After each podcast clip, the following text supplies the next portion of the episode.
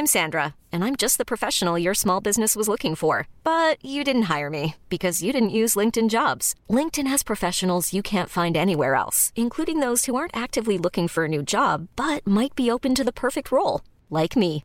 In a given month, over 70% of LinkedIn users don't visit other leading job sites. So if you're not looking on LinkedIn, you'll miss out on great candidates like Sandra. Start hiring professionals like a professional. Post your free job on linkedin.com/achieve today.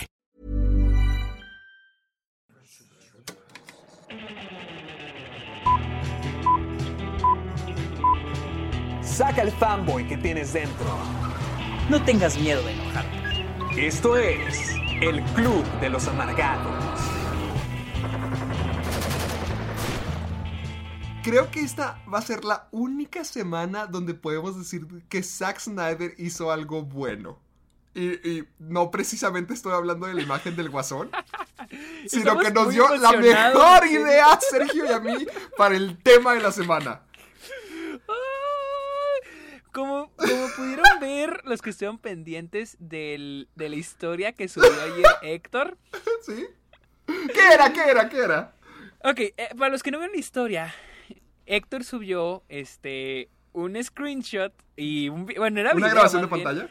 Una grabación de pantalla de Héctor, de una conversación que tuvimos y yo, ay, Héctor y yo ayer en, en WhatsApp, en la que Héctor me envía la foto de el Joker que salió ayer de, de Zack Snyder, Zack Snyder Justice League. Y, y- Y lo más ¿cómo- cómo- gracioso- Solo para agregarle a la imagen, para la gente que no nos está viendo en ningún lado, porque esto es grabado con audio.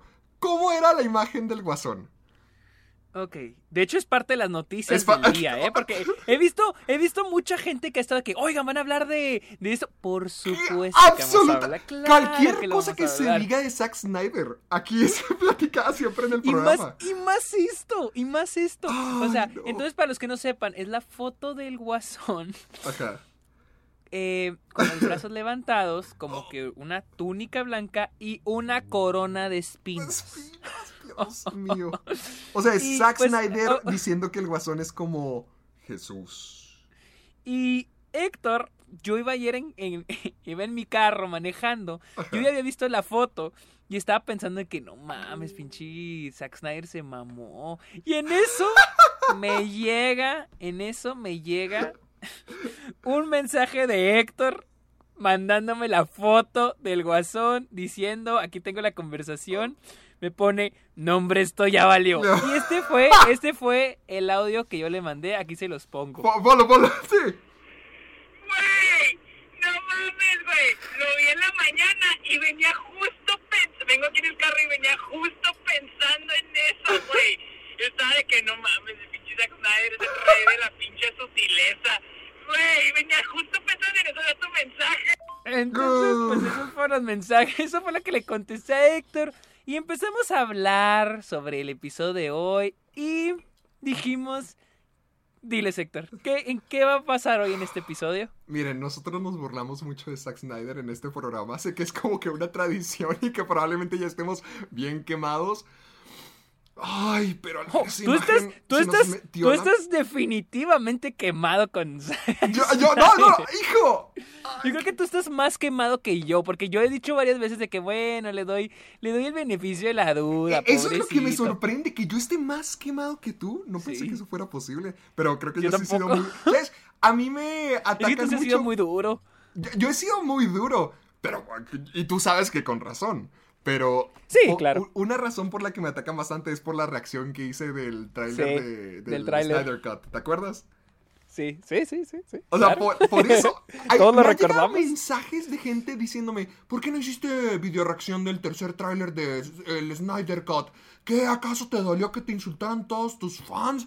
¿Qué acaso te dolió que todos los eh, fans de Zack Snyder te dijeran tus verdades? O sea, realmente hay gente que sí está haciendo complot en mi contra por lo que dije del, del, Snyder O sea que sí les pudo. O sea que sí les pudo. Exactamente, e- e- exactamente, no lo pudiste haber dicho mejor. Por eso yo me siento bien cumplido con mi trabajo y precisamente con todas esas ideas en la cabeza le dije a Sergio, ¿sabes qué? En el próximo episodio hay que hablar de los fandoms más tóxicos que conozcamos. Así es, vamos a hablar, así que quédense, vamos a tener la programación normal, vamos a hablar de noticias, porque otra vez hubo noticias súper interesantes y súper buenas. Y al final del episodio vamos a hablar de los, o sea, una conversación de cuáles creemos que son los fandoms más tóxicos Por- porque que lo que estábamos hay. platicando es que ambos tenemos identificados a varios grupos, como que ambos conocemos bastantes fa- fanáticos tóxicos que podríamos mencionar. Y hay, y hay diferentes tipos de toxicidades, porque hay... Bueno, ahorita vamos a hablar de eso, ahorita vamos a hablar de eso. Todo esto se dio porque cuando me estaba metiendo a bañar, Sergio y yo nos pusimos a hablar de los fanáticos de Star Wars y de los fanáticos de Zack Snyder. Ajá, compararlos. A compararlos. Que yo, yo y nosotros sabemos que hay muchos fanáticos de ambas cosas escuchando el programa. Pero digamos que nos inspiran demasiado para este tema. Así que quédense con nosotros. Las, las preguntas, digo las preguntas, las noticias del programa de hoy están muy buenas. De hecho, ahorita las estaba leyendo y vi que están muy diseñadas a nuestros propios gustos. Al menos eso me De dio hecho, sí. el Paddington 3 ahí anunciado. Y el, y el, ¿cómo se llama? El Atlanta. ¡Oh! Ahí está Atlanta. Las dos temporadas. No, no, no, se vienen cosas bellísimas, bellísimas. Ahorita Sergio y yo nos estábamos muriendo de la risa nomás de pensar en el tema. Así que quédense con nosotros porque el programa de hoy uh, o va a estar bien bueno o va a ser el último programa y esta va a ser nuestra carta de suicidio. Así que quédense con nosotros. Sí, así que recuerden seguirnos en Spotify. ¡Ah, no! ¡Y bienvenidos! ¡Ah, ah, ah! Sí. No, no, al Club de los Amargados. ¡Woo! Y aquí yo les presento a el que le encantan los Simpsons. ¡Oh! eh, que quiere hacer como mil videos ¿Sí? de los Simpsons y no sabe por dónde empezar. Gracias por ver mi Twitter. Héctor Portillo. Oh, gracias, gracias, gracias, gracias. Y que le gusta contestar preguntas en Twitter. Y que le gusta la comida italiana igual que a mí. Oye, no sé Ah, qué te te gusta. la- a ver mis preguntas. Es mi, Ay, es mi, es mi platillo favorito. Digo, bueno, mi cocina favorita. ¿La la italiana? italiana ¿Cuál, cuál es tu mucho. Sí. comida italiana favorita? En la, a mí, mi comida favorita, o sea, no solo la italiana, favorita Ah, la es la pasta. La pasta en salsa roja. A mí me encanta. Me encanta. Pero cuando dices Y salsa ya roja, poner- ¿te refieres a, a- De tomate, de salsa de Ah, tomate. ok. O sea, sí, sí, ok. sí, salsa, salsa de tomate. Ah, me gusta con salsa de tomate. Y pues ya me gusta a veces con salchicha italiana, o pueden ser albóndigas o carne molida.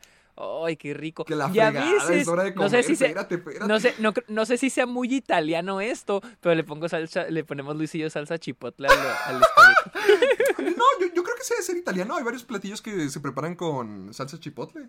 Así que creo que no. Sí, o sea, y, o sea, como picosito, o sea, me gusta así picosito. Me gusta muchísimo el espagueti. Yo me cuando encanta. es que yo trabajaba en un restaurante italiano y en, en Italian House, de hecho, ¿te acuerdas? Sí, sí, sí, sí.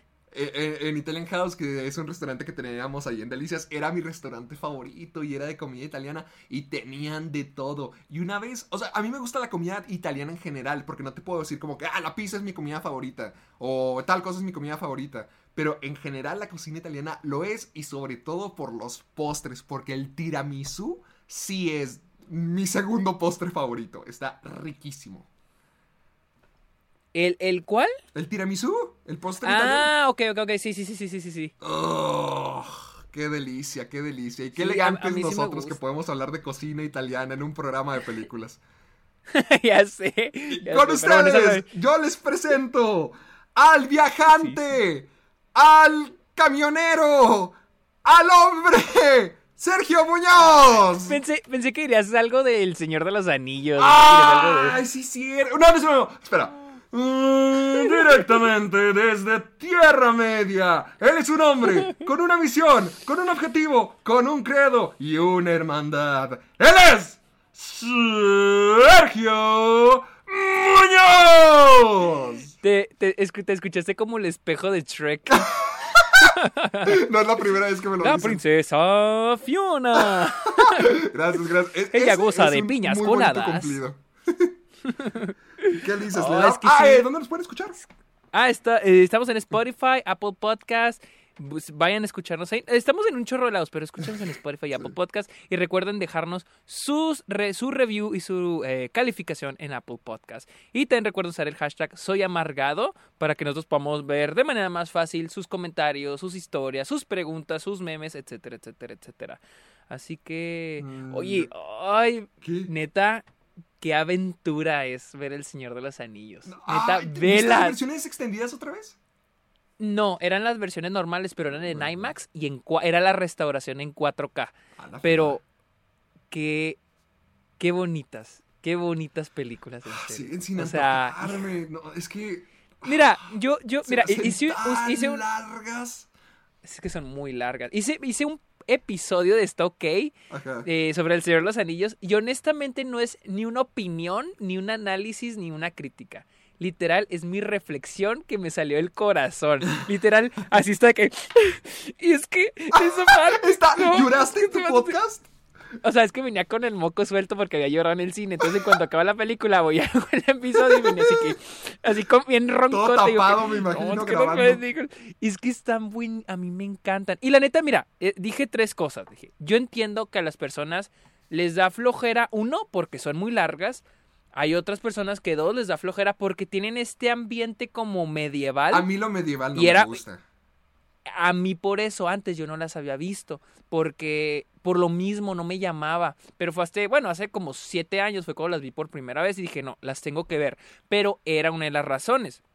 Y la tercera, hay gente que no las ve porque, ay, es muy ñoño, muy nerd. Y honestamente, si ese es, si ese es su, cri- si- su criterio para no ver una película, entonces no las vean y dejen de ver cine y dejen de escuchar el podcast, bye, o sea, como porque que, sí, como sí, que sí, el Señor sí, de sí, los sí, Anillos para decir de que eso es muy ñoño, siendo uno de los No, o pilares sea- del cine, sí, como que no queda. Exacto. No, o sea, y cualquier cosa, o sea, como, como que tenerle, como que crearle un juicio a algo, no por ser bueno o malo, simplemente porque, ay, es para ñoños o eso, no, así es como que Sí, hay que, gente que güey, dice entonces, eso, es que siento que es como que la imagen que siempre Siento se que tiene con hay. lo medieval, porque Sí. como que todo se origina desde calabozos y dragones, porque con, Pues es que con esa era siempre se asocia Sí. lo nerd. No, pero es que siento, siento que también era lo mismo con Star Wars. Ahorita ya Star Wars Mm, es, de- es moda, es de la parte de la moda. Pero un tiempo en el que Star Wars era que para los ñoños. Entonces yo siento que si tienes un juicio, si te estás poniendo una pared tú mismo, eh, por no ver, por... Entiendo a la gente que la flojera o no le atrae, pero si es porque, ah, es que no es, es para ñoños, te estás poniendo una pared, te estás perdiendo algo bien chingón solo por un juicio súper absurdo. Pero, Entonces, entonces no las ¿Tú vean. crees que es para nerds todavía? Porque, o sea, sí, lo de Star Wars sí. Siento- Y también, por ejemplo, como con Marvel, lo de los cómics, antes eras un ñoño si leías Sí, cómics. también, pues, si también, no- exactamente. Si no lo ves, no eres parte de toda la bola. Entonces, ¿tú crees que todavía Siento es lo que mismo como- con señor? Es que, es que la cosa que con El Señor de los Anillos, siento que cuando sale sí, allá hace, pues ya casi 20 años, de la hecho se eh, este año se cumple el 20 aniversario de la, de la Comunidad del Anillo. Cuando, yo creo que los primeros 7, 8 años era como que algo muy nerd, pero El Señor de los Anillos nunca se popularizó como fue Star Wars o Marvel, porque nunca se explotó como franquicia Sí. por ese lado no se hizo popular, no es moda como que ah es ahora ahora es chido, ahora es cool ver Star Wars, como antes que era como para nerds. El Señor de los Anillos creo que no transicionó a eso. Sin embargo, el Señor de los Anillos ahorita ya se ve por parte de la comunidad de cine como un debes de verlo, o sea, Sí, sí, sí. no es como que algo para nerds, es algo que tienes que verlo. Entonces, siento que una parte sí ya perdió como que el es para ñoños, pero siento que igual hay gente que tiene eso de que, ay, el Señor de los Anillos, o sea, qué, qué nerdo, qué teto, y es como que no mames, o sea, si se están perdiendo una- la mejor teología hecha por el ser humano, pues por, por creer que es para ñoños, va. Pero entiendo a la gente, te digo, porque yo una vez estuve en la posición de que no me llamaba la atención lo medieval, o sea, ese, ese ambiente. Y pues también dije, y si también se les da flojera porque están muy largas, lo entiendo completamente, porque sí están muy largas. Es que están son todos, muy largas. al menos en mi caso, son todos esos factores los que se combinan, porque sí, Sí. están bien largas. Y cuando me dijiste que te echaste las versiones extendidas, yo sí dije, no, este tipo se odia o no valora lo que es la vida. O sea, durar ahí di- 10 horas sentado No, güey, es pudriéndote que- en el cine en Tierra Media, como que no, mátenme, mátenme. Mira. Yo también por lo medieval, porque Sí. Ay, pienso en Game of... Por ejemplo, Game of Thrones no lo pude acabar, me quedé en la tercera a temporada por lo mismo. O sea, todo A mí también me da flojera ver Game of Thrones antes de verla, me da flojera por lo mismo. Ah, es que no sé qué es, como que... O sea, sí me gusta la fantasía, y... pero no, no, no puedo ponerme a pensar. Es es que se resume en lo medieval, o sea, como que la época no es una de la que sea tan tan fanático y además Sí. sabes ya mi experiencia con el Señor de los Anillos está un poquito manchada porque lo único que sí he visto del Señor de los Anillos es la trilogía del Hobbit y de, de esa Mm, nomás me gustó una de tres entonces sí está Pues, algo Oh. La cosa, co- la cosa conmigo es de que El Hobbit a mí me gustaron mucho las dos primeras películas. Y eso fue lo que a mí me alentó por ver El Señor de los Anillos. Entonces, Mm. cuando sale la del Hobbit, yo vi El Señor de los Anillos y fue como que, wow, están buenísimas. Pero cuando las vi en Álamo, que pasó en el maratón, fue como que, no mames, o sea, esto es, o sea, este es un logro cinematográfico, es uno de, los más, uno de los más grandes logros cinematográficos que existen. O sea, y, y- y- y está muy, o sea, se me hace muy padre porque entiendo el que, el que la gente le dé flojera verlas por el hecho de que sí, lo medieval, porque a mí también, me- a- la neta, a mí también me da flojera. Pero ya una vez que te adentras en el mundo, o sea, no es tan... Y porque siem- siempre me acuerdo que las pasaban en TNT un chorro y cuando, pues, obviamente la, la- le cambias el canal estaba y pues ya no entendías qué estaba pasando y luego salen unos nombres bien raros, nombres de personajes bien raros, nombres de lugares bien raros y objetos bien raros, pues no entiendes nada, pero ya una vez que empiezas a ver las películas desde cero, ya empieza a agarrarle y lo es muy buena haciendo que te encariñes con todos los personajes, no con uno, no con dos, con todos, con todos te encariñas, te sientes parte de la aventura, te sientes, o sea, neta, yo creo que es la única, o sea, y cuento, o sea, neta, ya, y cuento Harry Potter, pero es la única que me siento parte de la historia, así que no mames, yo me voy de viaje con estos cabrones a destruir el pinche anillo, o sea, vamos a una aventura todos los compas. O sea, y, y está, se me hace muy chida. Es la única que me. eh, Creo que es de las pocas películas que me adentran completamente así, de que al 100%. Pues que los- el Señor la de los neta, Anillos sí es la como la, definición perfecta de un epic, ¿no? Sí, e- exactamente, Es exactamente. el, es un el epic. género de las epic movies que yo, yo siento que queda perfectamente con El Señor de los Anillos. Exactamente. Y está muy bueno porque es viaje de ida y de regreso. O sea, y, y lo ves la transformación de todos y cada uno de los personajes. Y, y está muy padre los temas que, que toma, como que el val- la valentía, el amor, La amistad. Y lo hace súper, súper bien a mí. La neta, a mí se me hace bien chingón. Y tiene momentos que digo, no mames. O sea, porque a veces siento que lo que hace una película memorable son los momentos íntimos, no las peleas de acción o las peleas gigantes, las batallas, sino los momentos pequeñitos donde tienen diálogos, donde se donde hay nostalgia, donde se ve el tema de la película y el, y el Señor de los Anillos lo hace perfecto, o sea, así de que no mames, o sea, de- hay momentos en la película que estoy de que no mames, amo esta peli, amo el cine, amo el cine, por eso existe el cine, por esto amo el cine, no, la, la neta, sí, denle una oportunidad. O sea, yo entiendo a la gente que le da flojera verlas. Sé que son muy largas, sé que a veces no tienen un como que appeal, como que no tienen un atractivo como otras Sí. películas, pero en serio sí yo les recomiendo que hagan un tiempo en sus itinerarios y las vean porque son una son toda una experiencia, la verdad. Mira, yo no vi El Señor de los Anillos, pero yo ya vi una recomendación que tú me hiciste. Y ya vi El Culpable. ¡Ah, sí vi la otra Ya la vez, vi, güey! ya la ¿Qué vi. tal? ¿Qué tal? ¿Qué Miren, tal? Para toda la gente que no escuchó el programa hace como 10.000 semanas, Sergio me recomendó una película que es danesa. Sí, es danesa. danesa, una película danesa llamada El culpable. Y para ponerlo en términos, porque tú también hiciste lo mismo, de que no dijiste mucho de la historia y así es como debe de ser, es la película de un, ah, como un operador de llamadas de emergencia. Entonces, tiene una llamada que le mueve el mundo y que termina involucrándolo demasiado. Con eso, sí está muy padre. Y esto, esto siento que es como exactamente lo que dijiste de que te enseña mucho acerca de lo que puede hacer un guion. Porque es la película más intensa y estresante del mundo, pero nunca ves nada. Todos son pláticas por teléfono. Sí, O sea, qué sí. maravillas se pueden hacer a través de efectos especiales. Porque, literal, y, y actuación. Porque es que lo que estamos viendo a través de toda la película, el, el sujeto nunca deja su trabajo. O sea, se queda todo el tiempo dentro de su centro de, de, llama- de llamadas. Y todo lo que está haciendo por resolver el caso, por, por apoyar a la gente detrás de la otra línea, todo se hace a través de su actuación y de efectos especiales. O sea, nunca ves nada de lo que ocurre. Solamente puedes sentir su preocupación, su, su ansiedad y, las, y el apuro por tratar de ayudar a las personas. Entonces se me hizo una, una maravilla. Cómo solamente iban agregando capa tras capa tras capa. Porque este sujeto tiene que hacer toda una investigación para poder seguir el caso. Entonces se, se me hacía genial, o sea, de edición de sonido, de actuación, de escritura de guion, buenísima, buenísima, me encantó, me encantó. Y toda la gente que tenga eh, Prime Video debería de checarla ahorita mismo. Sí, está en Amazon Prime Video y está muy buena. Muy padre. Está muy buena, la verdad. Sí, véanla, sí, véanla.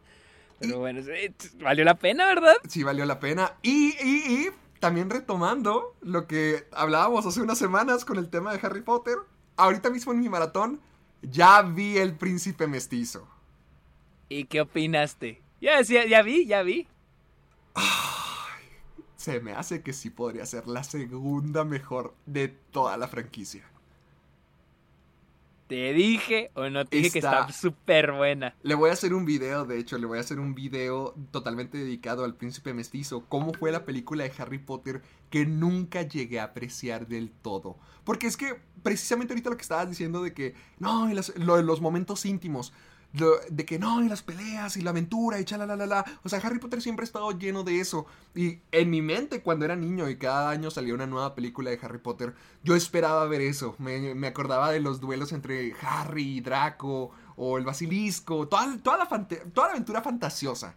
Y ahora que lo estoy viendo ya con ojos de adulto, me doy cuenta de que el príncipe mestizo es el punto de maduración para todo. O sea, Sí, es el sí. punto donde. Justamente el punto antes de que todo explote. Porque es antes de la muerte de Dumbledore, es antes de que ya vayamos a las reliquias de la muerte, que ya es la recta final para toda la historia de Harry Potter.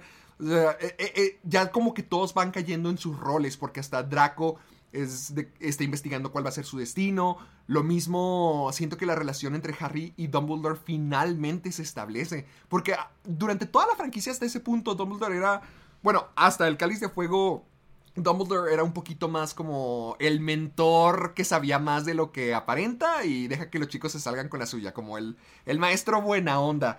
Pero ya a partir del Cáliz de Fuego ya fue agarrando seriedad, sobre todo cuando regresa Voldemort. Y aquí como que ya sientes que Harry es el soldado de Dumbledore, que ya puedes ver las intenciones que tuvo todo este tiempo y como que ya se define esa relación, pero al mismo tiempo Harry está dispuesto a hacerlo. O sea, eso se me hizo se me hizo muy padre y también el hecho de que ya los vemos a todos enamorarse durante toda la franquicia. O, sea, eso es algo muy humano y muy normal y muy de adolescentes. Parte de lo que eh, eh, te, te digo es el punto de maduración para todos cuando ya se convierten más dejan de ser niños y ya son adultos de verdad. Lo único que sigo argumentando y voy a seguir argumentando para siempre es que Hermione no debería de estar con Ron. O sea, se me hace una pareja Oh. terrible. Se me hace una Yo, pareja yo, terrible. mira, a mí no... Ah, ah, nomás para cerrar con lo del, del príncipe mestizo. Mi problema, mi único problema con esa película es Daniel Radcliffe. Siento que todos dan las mejores actuaciones menos él. No me gusta su actuación. No me gusta su ¿Qué actuación. no te gusta de ella? Se me hace bien. Siento que ni siquiera está en la película. Siento que está como que zombie. Y ¿Se te todos los demás si siento que están súper bien. Sí, como si estuviera automático. O sea, te digo que es cuando él dice que andaba Mm. borracho, que tenía problemas con alcohol. Pero ¡Ah, la los demás siento que es siento que es donde mejor actúan todos los demás. Bueno, los actores jóvenes, porque Alan Rickman, eh, eh, Michael Gambon, Maggie Smith, pues siempre actúan súper bien. O sea, sí. ellos no les exijas mucho. Sí, o sea, ellos siempre dan lo mejor. Pero es cuando los otros actores, los jóvenes, actúan mejor, es donde mejor se me hacen sus actuaciones. Menos la de Daniel Radcliffe. Ahora, con lo que dijiste, yo no tengo problema con Ron y Hermione. Yo tengo, mi problema es con Harry y Ginny. Para mí, Harry debió haberse quedado solo. Para mí, Harry quedó, debió haberse quedado solo. Porque siento que era la naturaleza del personaje, estar solo. Ay, Yo creo que con Hermione, bueno, no que sea obligatorio, pero si hubiera quedado con alguien del grupo debió de haber sido Hermione, porque hasta ese punto lo mismo, Ron y Hermione nomás peleaban, no era la dinámica de que, ah, yo soy el desastroso, ah, ella es la inteligente, obviamente vamos a chocar.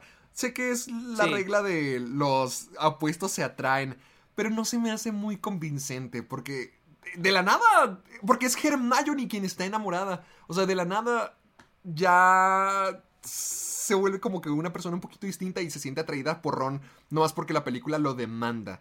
Entonces, y lo mismo ¿Ya viste con la Harry y última? ¿Ya, ya, ¿Ya viste la última? No, todavía no, esas son las que me faltan. Ay, es que la parte del beso se me hace bien. Ah, cuando están encurados. No, no, no, no, no, no, no. Cuando se besan Ronnie Ah, y Hermione. y este Hermione, sí. Se me hace bien. No me gusta, no me gusta. Ah, nada. ah, cuando se besan en la cámara de los secretos, ¿te refieres a eso? Sí, ay, no me gusta No lo absolutamente recuerdo. nada. Nomás lo vi una vez en el cine y no me acuerdo. Pero aquí Fue puedo como decir que, que, no estoy feliz con, con el romance. Sobre todo, ¿sabes qué? También de- deteriora un poquito la identidad de Ron. Porque de eso sí me estoy dando cuenta de que ya todos están cayendo en sus lugares y Ron todavía se siente como que el más perdedor de los tres. Y, y ponerlo junto a Hermione nomás resalta cuán inferior o cuán, cuán por debajo está de Harry y Hermione. Siento que es un contraste yo- feo. De hecho, yo tengo algo en eso, porque yo no yo leí, yo sí he leído los libros, pero hace mucho. Y algo que una vez hablaba con mi amiga Ana Paula, que ella tenía leído los libros, de que algo que no le gusta de las películas es que a Ron siempre lo ponen como un payaso, como un tonto, Sí, como sí. un bien miserable cuando dice que yo no me acuerdo, pero dice que los libros no están así. Sí, es como que un alivio comédico, pero también tiene sus buenos momentos y en las películas nunca se les da buenos momentos, siempre es nunca tiene un buen momento que digas, ah, no mames, brilló. O sea, su mejor momento siempre fue en la piedra filosofal, la parte del ajedrez. Sí, nunca más vuelve a tener. Ándale. Nunca más vuelve a tener como que su momento de brillar, su momento de que, ah, y aportó algo. Siempre es Harry Hermione. Ah, tal vez, o sea, tal vez cuando es el Quidditch en la sexta, pero incluso ahí es como que lo engañaron creyendo que tenía el Félix Felicis. Sí, como que no, Entonces- no construye el personaje como que para que sientas confianza por él, sino lo ves como un golpe de suerte o más una hazaña de Harry de que no se la dio. Ajá, ajá, exactamente, exactamente. O sea, entonces, eh, lo que me decía Ana Paula es que para ella Ron nunca brilla, siempre como, es como que el tonto, el patán, o sea, el... Bueno, no el patán, el payasito, Sí, el es un que... poquito el que patán porque lo que más llega a resaltar son los problemas que ocasiona, como todo el triángulo amoroso con Hermione, o cuando se pelea, se enoja con Harry en, en, en el Cáliz de Fuego, El- o cuando se o vuelve a cuando enojar también, con o, Harry o- y Hermione. o también cuando se en- porta, o en el cáliz de fuego cuando se porta bien feo con Hermione. Sí, o, sea, sí se ve muy tonto. Porque lo que tú dijiste, en la primera película de la Piedra Filosofal, lo pintaban como si el, el mejor amigo, pero que sí había un corazón valiente o un potencial dentro de él. Pero mientras que más crecían, veías cuán más poderoso se hacía Harry, cuán más inteligente y poderoso se hacía Hermione, y Ron siempre se sentía atrás. Entonces, como que no, no siento que le hayan dado justicia mucho a su personaje. Realmente se me hace como que lo abandonaron.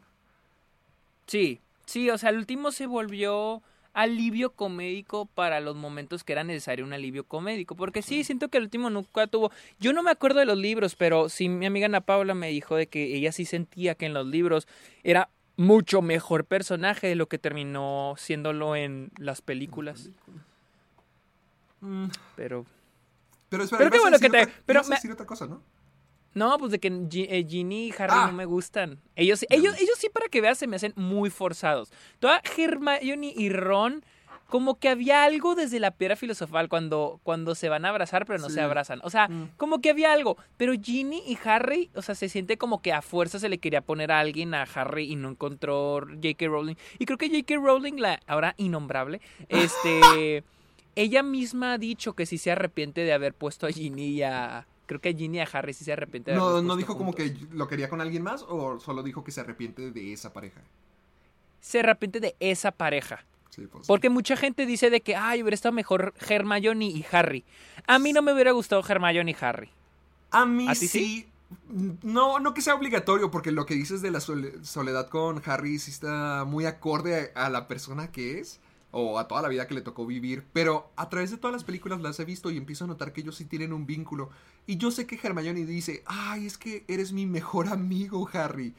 Pero, ay, siento que si hubiera una chis... Si es el- la clase de romance de, ah, estuviste ahí todo este tiempo, Harry tiene más momentos con Hermione. Harry tiene más memorias, más momentos Ah, sí. íntimos con ella. Entonces creo que hubiera tenido más lógica. No que sea el único final o el final que yo hubiera querido para ambos personajes. Pero comparado con Ron y Hermione, sí, yo siento que quedaba mejor con. Harry. Y sobre sé, Ginny, no. también noté que esta sexta película está bien, bien apurada por tratar de construirle un personaje. Como que reciente que durante todas las películas nomás la tuvo en el fondo, o como la hermana de. Ron. Y aquí ya está bien apurada para decir, miren, todo este tiempo fue genial. ¿Acaso no es una gran pareja para Harry? Sí.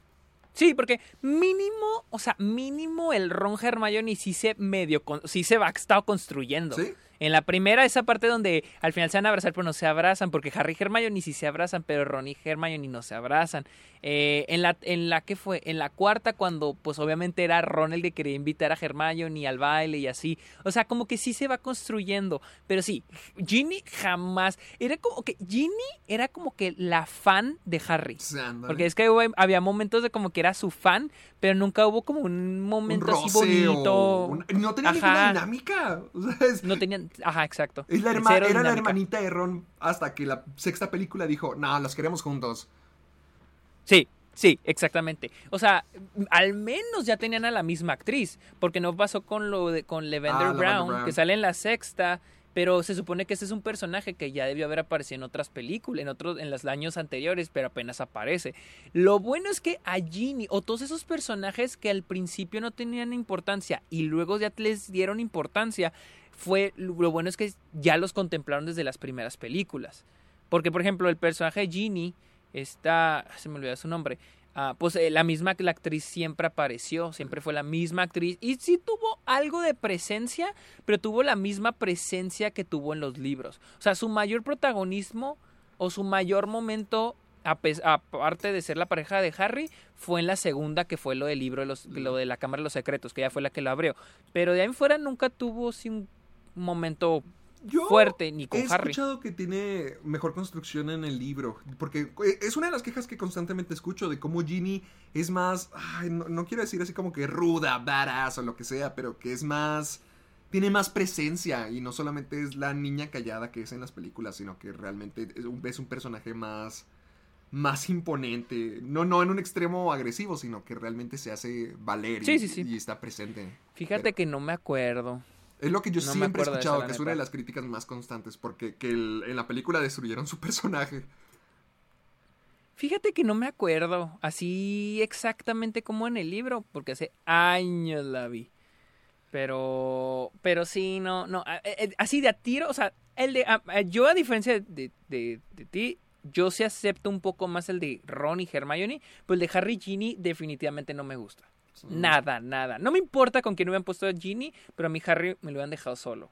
O sea, sí, solo. Y Sí. ya. Sí, sí, es, es curioso porque este es el punto donde ya van estableciendo y haciendo las parejas. Y eso está bien, me gusta que ya sea el momento de madurar, pero en sí ninguna de las parejas que No hacen sé. me gustan. no sé si lo que quería J.K. Rowling era como que crear, seguir creando esta relación con la familia Weasley por parte de Harry. No sé si me voy a entender. Ah, como que ligarlos para siempre, como que ya fuera Sí, parte como oficial que- de la como- familia. Sí, como que ahora. Ah, exactamente. Pero, pero, o sea, pero tener a lo bonito, era lo padre de que Harry se la, vivi- se la vivía con ellos, de que no, no había sangre Weasley en él. pero era, era parte de la familia, o sea, no tenía que estar, no tenía que ser hermano de ellos o hijo de los Weasley. El esposo. No- y no tenía que estar el esposo ahora para ser parte de los Weasleys. Era lo padre, Sí, pero sí. pues, bueno, en fin. En fin. Pero bueno, vamos, empecemos con la noticia antes de que eso se convierta en el episodio especial de Harry Potter 2. Oh, segunda parte, no, dale, dale, dale, vamos. Vamos, media hora y la luego vez- media hora de tema final. La semana pasada, eh, literal, el día que lanzamos el episodio de la semana pasada, el martes, hubo una noticia que reventó. Porque todos sabemos que cuando Martin Scorsese dice algo, todo Twitter empieza, se vuelve loco, ¿no? Oh, no. Y es de que Martin, ok, todo empezó porque salió la noticia de que Martin Scorsese está hablando sobre el contenido, sobre cómo se ha devaluado el, el ¿cómo se llama? El, el- las películas y la serie de televisión, cómo se las han devaluado los, los- las plataformas de streaming. Ok. Eh, la cosa es la siguiente. Primero que nada, todo esto viene a un ensayo que Martin Scorsese escribió para Harper's que se llama Il Maestro, que habla sobre Federico Fellini, un director de cine italiano, y es un ensayo donde Martin Scorsese habla sobre Federico Fellini. Ah, no hablaba ni de las plataformas de streaming, no hablaba ni de las películas de superhéroes, habló sobre Federico Fellini, pero obviamente los medios terminaron hablando Resaltando lo otro, lo que- res- lo que afecta a los demás. otro. Exactamente. Y una de las cosas que dice Martin Scorsese es de que ahora ya estamos, por ejemplo, aquí lo estoy leyendo, Flash forward, este, de- desde el pasado al presente, eh, desde que el, el arte del cine se ha, sistema, se ha devaluado sistemáticamente, se ha hecho a un lado, se ha diminuido, no sé qué es eso, y se ha reducido a lo más bajo, al más bajo común denominador.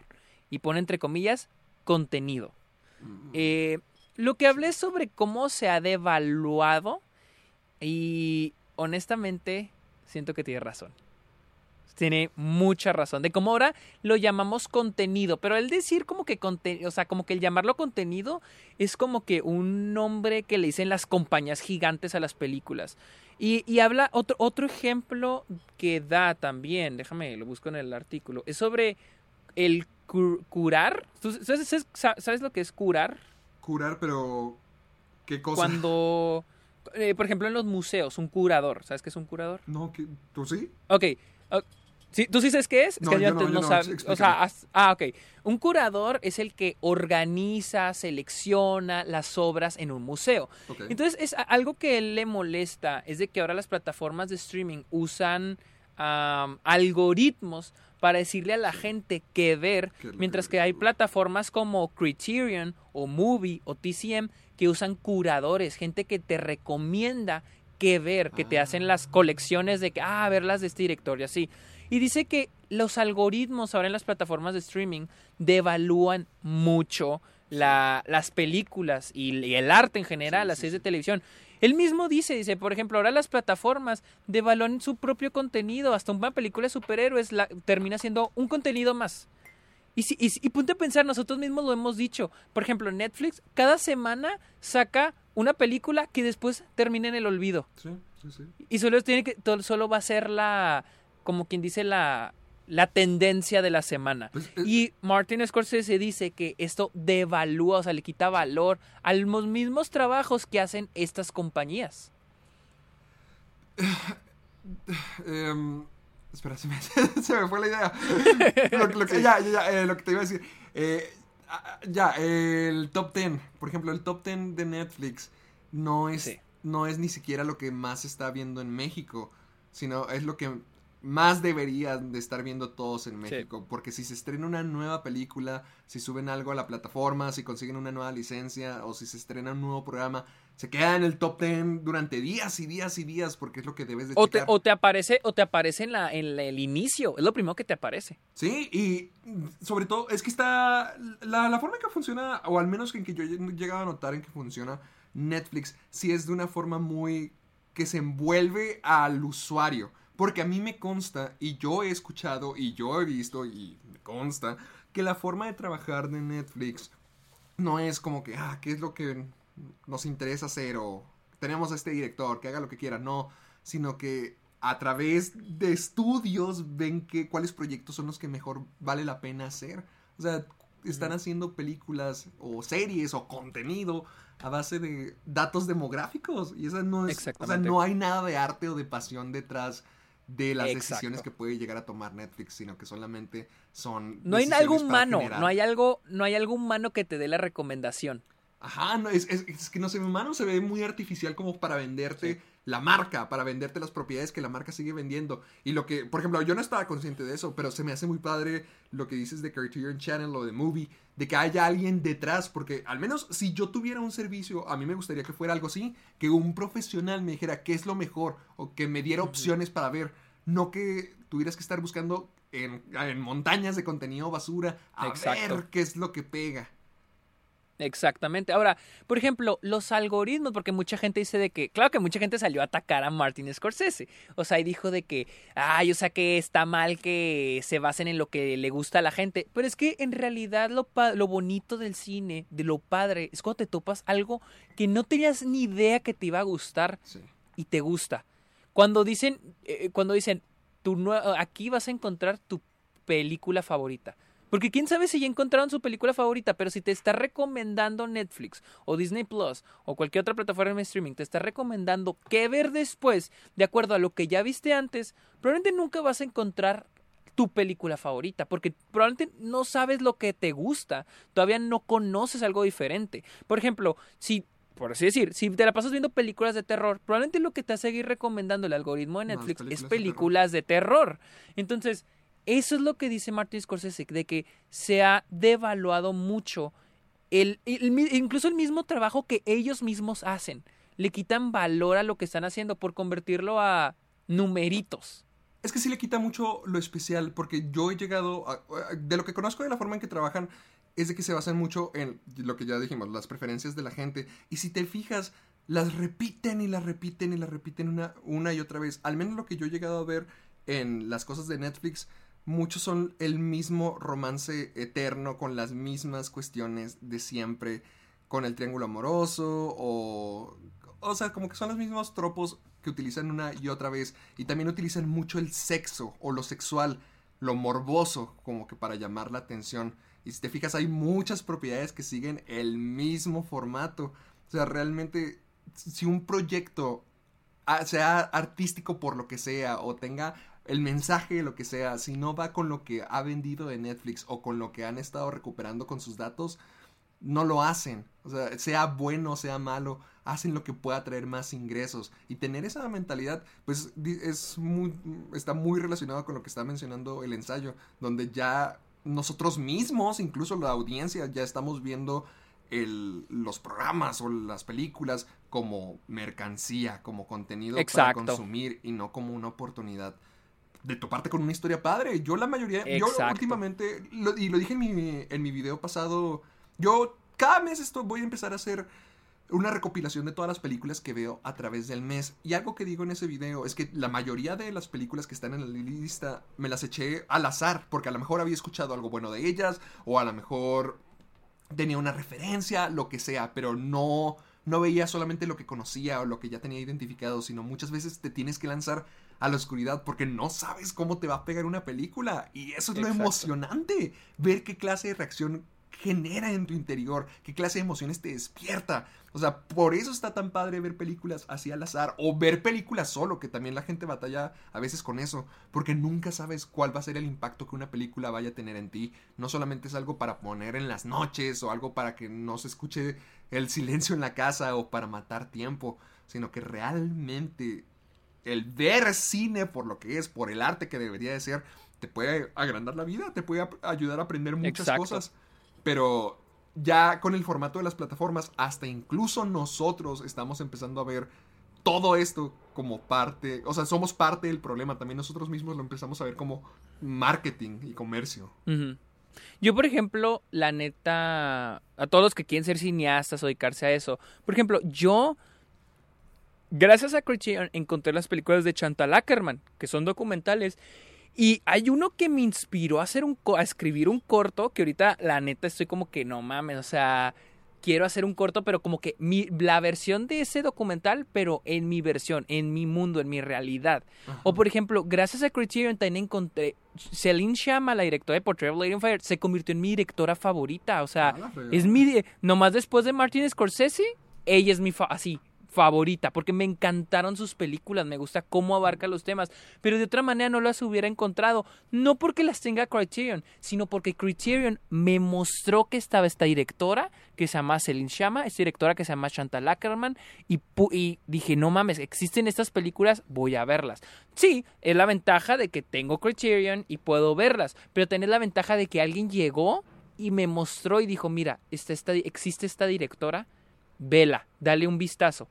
Eso es, eso es a lo que se refiere Martin Scorsese. Y mu- obviamente muchos se lo tomaron súper a mal, pero, o sea, es chistoso porque lo que Martin Scorsese dice es de que es, lo único que quiere Martin Scorsese es que la gente vea más películas y tengan más acceso a películas, no al mismo contenido. Por ejemplo, algo que dijimos cuando hablamos del Investors Day de Disney, es de que eran un montón de películas y un montón de series.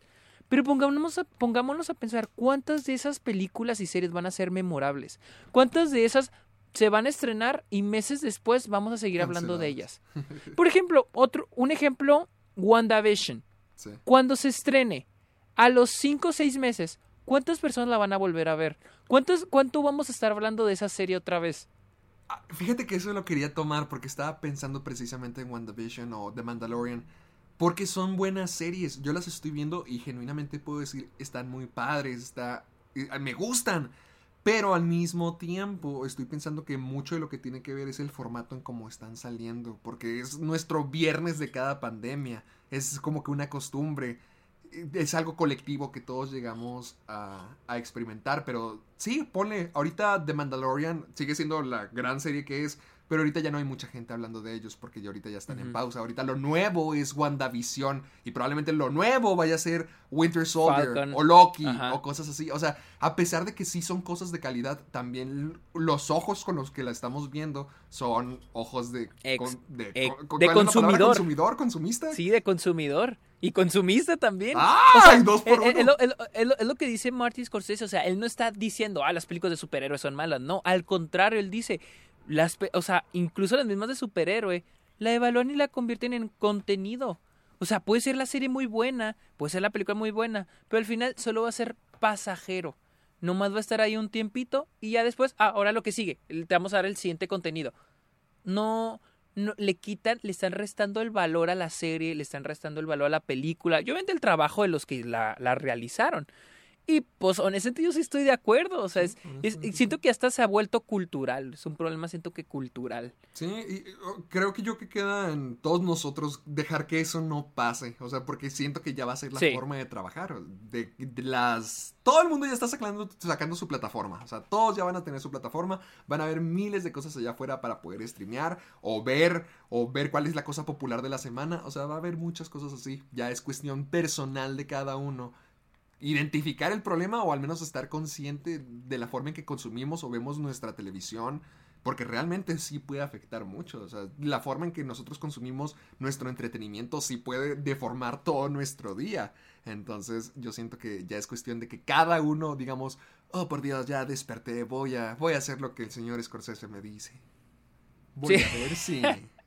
Voy a ver cine. Sí, o sea, no significa que tengamos que estar viendo películas de drama o películas independientes todo el tiempo, no. Pero sino darle un valor a lo que estamos viendo. Darle un, val- un- darle un valor que no sea pasajero, porque sí, todo se está bien volviendo de que, ah, ok, ya cae la serie, ahora la que sigue. Y ya nos olvidamos de la que vimos, o sea, y así termina, la neta. O sea, y pues eso es muy triste, pero pues es también de la manera en que se han manejado las plataformas de, las plataformas de streaming para vender.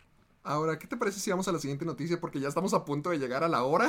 y apenas era la primera y no Sí, me sí, di cuenta. De hecho, ya la, ya tengo lista, pero Cartoon Network junto con HBO Max han ordenado, han ordenado diferentes eh, temporadas de diferentes caricaturas. Uh, pero que aquí eh, alguno de esos sería a lo mejor Jóvenes Titanes, una temporada 6. Estoy bus... Ah, me sale Teen Titans Go. ¡Maldito sea! No, esos no, esos no. Pues no. Eh, pero la noticia es de que se ha este se ha confirmado que están desarrollando dos temporadas de Total Drama Island. ¿Cómo se llama en español? La isla del Este, drama. Isla del Drama. Tú, tú- o, sea, yo quería traer esta Tú, noticia. eh, esta es tu noticia que- fácilmente porque tú eres el fanático de Survivor. Sé que lo pusiste Porque por es que- eso. Oh, es que yo desde que empecé a hablar de Survivor, tú me habías dicho, ¿tú, tú habías visto Total Drama Island? Sí, yo, yo lo vi cuando salió en ¿Sí? Cartoon Network. Algunas, varias es que yo- temporadas las vi. Yo, yo vi una o dos temporadas y sí, la neta sí me gustaba, Sí se me hacía chistoso. Y sé que porque muchos de los fans, desde que empecé a ver Survivor, empezaron a hablar de este. De ¿Cómo se Survivor. llama? De, no, no, de Total Drama Island, Isla del drama. Isla del Drama. Y pues quería decirles, traerles buenas noticias de que se confirmaron dos temporadas nuevas que van a salir en HBO Max. A ver, mi pregunta con esto es que yo quiero saber, ¿qué reality shows aparte de Survivor has visto? Porque yo crecí con los reality shows de MTV. Oh, ¿sabes cuál? Ya que dices, hablas de MTV, vi el de. El de. Oh, Ridiculous. Ah, ¿cuál me- eh, ay, cuando... Ay, el video donde ponían clips donde la gente se pegaba. Sí, sí, ese. Ridiculous. ese. Sí, sí, sí, sí, sí, sí me acuerdo. Ese se me hacía muy chido. Ese se me hacía muy chido. Pero ese es un Mm, clip show, no era un reality, ese Pues, es un clip show. Pues sí, es que casi no. Es que mira. Por ejemplo, eh, no soy yo, llegué de a los ver... realities. Este, mm, las de Teen Mom, las de mamá adolescente. ¡No mames! ¿Veías eso? O, o sea, no que, no que lo veía constantemente, pero llegué a verlo. ¡Wow! No, En ¿Sabes cuál es? en Sí, por completo. Todo el show de Tila Tequila. ¿Cuál es esa? ¿No sabes quién es Tila Tequila? No. Todo asqueado. Eh, eh, es como un programa al estilo de The Bachelor, pero con una tipa bastante vulgar. ¡Ah, canijo! O, no, o el de no Next, que era que estaban cinco tipos en un autobús y todos tenían una cita con la misma chica. O bueno, o sea, que cada uno iba bajando, pero si a la tipa no le gustaba o llegaba algo que no le gustaba, decía Next y se iba y traía el siguiente. ¿No? No, no, no sé cuál es. O, o- o Real Life, donde ponían casos de gente de la vida real. Este sí, es de- este sí era de verdad. Todos los demás eran ac- actuados. Bueno, menos tiempo. ¿Cómo, cómo se llama? ¿Tila qué? Tila Tequila. A ver. O lo Jersey. Shore. Yo vi, Ah, yo vi toda la primera Jersey, temporada de Jersey Jersey Shore. Shore. Jersey, Jersey Shore sí. Jersey Shore sí, sí. O sea, no lo vi, pero sé qué es. Nunca lo vi. Ay, no, Héctor. yo- yo crecí con mi- millones de, de los reality shows de MTV. Con si Snooki. habías visto alguno. Con Snooki. Yo, yo, yo vi. Yo a veces, no era como que lo frecuentaba, pero cuando iba con casa de mi abuelita y que estaba ahí, la, que, que tenía ahí, el- a veces de que le cambias de canal, ah, me salía el de las nanis británicas. Ah, Las- ah, de que, no, la nani británica que venía a una familia y los corregía a todos. Sí, sí, esa, esa se me hacía, está chida. Está bueno, Ah, sí lo vi, sí lo vi. Es que te digo, yo no soy muy fan de los reality shows. El único era este Impractical Jokers. Pero, ese es pero- un programa de cámara escondida. También es un pro- ajá, exactamente. ¿Qué tal, qué tal? No era- Cake Boss. Me suena cuál es. El de Body Belastro. Kate, ¿cómo? Cake Boss. Ah, Cake Boss, no sé cuál es. El de Body Me no, suena. ¿Nunca lo viste? ¿Viviste en Nueva York y nunca escuchaste el nombre de Body Belastro? ¿Cómo se llamaba su pastelería? Cake Boss. Sí, Buddy Balastro. No, no, no, nunca había oído. No, este, el que yo vi, o sea, te digo, yo vi Impractical Jokers, pues yo sé que no es un reality show. No, es que no soy fan de los reality shows. Entonces cuando Luisa me dijo, vemos Survivor, yo estoy de que, ay, no se me antoja. Primer episodio, ya estaba de que, no mames, qué buena serie. O sea que, no te mames, está buenísimo este pedo. Y amo, amo Survivor, la neta, está bien chidote. Pero no he visto... ¿Sabes cuál? Ya sé. ¿Cu- ¿Cuál una vez empezamos ¿Cuál? a ver, Luis y yo? Hell's Kitchen. Ah, No, Kitchen, ah. Kitchen Nightmares, Kitchen Nightmares, Hell's Kitchen. Ta- no También vimos, es Kitchen de Nightmares. este Gordon Ramsay. Sí, de Gordon Ramsay. El, es que se me está bien cagadísimo ese vato. O sea, y es bien gacho. Es bien gacho ese Yo nunca lo he visto como juez, lo he visto con niños y sé que ahí sí es amable. ¿Cómo es Oh, como sí, juez? sí, he visto que es muy, que es muy bonito con los niños, sí. ¿Y con los adultos cómo es? No, es que yo no, no, es que uno es Hell's Kitchen y otro es Kitchen Nightmares. Hell's Kitchen es donde es juez, ese no lo he visto. Kitchen Nightmares es, él va, haz de cuenta, él va a restaurantes y los arregla. Haz de cuenta, Ah, los ok. compone, o sea, restan- restaurantes que les está yendo muy mal y él va y los compone. Pero claramente que él tiene que lidiar con los empleados, con los dueños y así. O sea, y hay empleados, por lo general son los empleados difíciles que, es- que no quieren que les digan o los cocineros se molestan y se hace un pedote. Está bien, está bien chido, la neta estaba cagado. Y a Luis se le gusta mucho, entonces pues lo, lo veíamos y pues sí, estaba cagado, la neta. Que benditos sean los reality shows, hacen la vida más fácil. Pero bueno, esa es la noticia que eh, Isla del Drama va a volver con dos temporadas nuevas para los fans de Isla del Drama, porque yo sé que de los que nos escuchan hay alguno que otro ahí. Y pasando a otra serie, a una de mis series favoritas de que ya se confirmó que Atlanta temporadas 3 y 4 se han empezado a filmar en marzo al fin. Llevan, creo, un año y medio queriendo filmar ya Atlanta. ¿No habían pues podido la- por la cuarentena? es que primero no habían podido porque fue cuando Childish Gambino se popularizó mucho. Entonces como que se les saturó de que su calendario, igual a los otros, a la Kid Stanfield y al otro men, este, a, a los tres, ajá, al que hace Paperboy y también a esta, ¿cómo se llama? Ah, ay, bueno, a la novia del guasón. Sí, ay, aquí le estoy buscando, está Sassy Beats. Sassy Beats, Sassy Beats. Sassy Beats. Sassy Beats. cua- ella también, pues, todos se ocuparon, la Todos neta, todos saltaron. populares. Todos se volvieron súper populares de a madre. Y no, se, no tuvieron como que el tiempo. Entonces, quedaron en que la serie, la temporada, se iba a filmar a, creo que finales del 2019 para estrenarse en, ah, en 2020. Pero después se volvió a trazar a grabarlo, creo, en, en, en ¿qué era? Fe- en marzo, creo, 2020 y estrenarlo a finales del año. Pero como saben, llegó la pandemia y ya no se pudo filmar y ya se confirmó que se va a filmar en marzo. Ah, Ay, al fin. Dios mío. Estoy investigando y vi que la última temporada de Atlanta salió en el 2018. O sea que van Sí, tre- 2018. Fue tres cuando saltó a la sin fama. Ni una nueva temporada. Y, y donde nos quedamos sí está intenso. Ya es donde ya se van de tour a Europa. A Europa. Sí, porque en 2018 fue como brincó bien cañón a la fama este Childish Gambino. Salió la temporada 2 de Atlanta, salió la de Solo, fue cuando sacó This is America y sacó algunas canciones en verano. Fue donde. Y creo que también.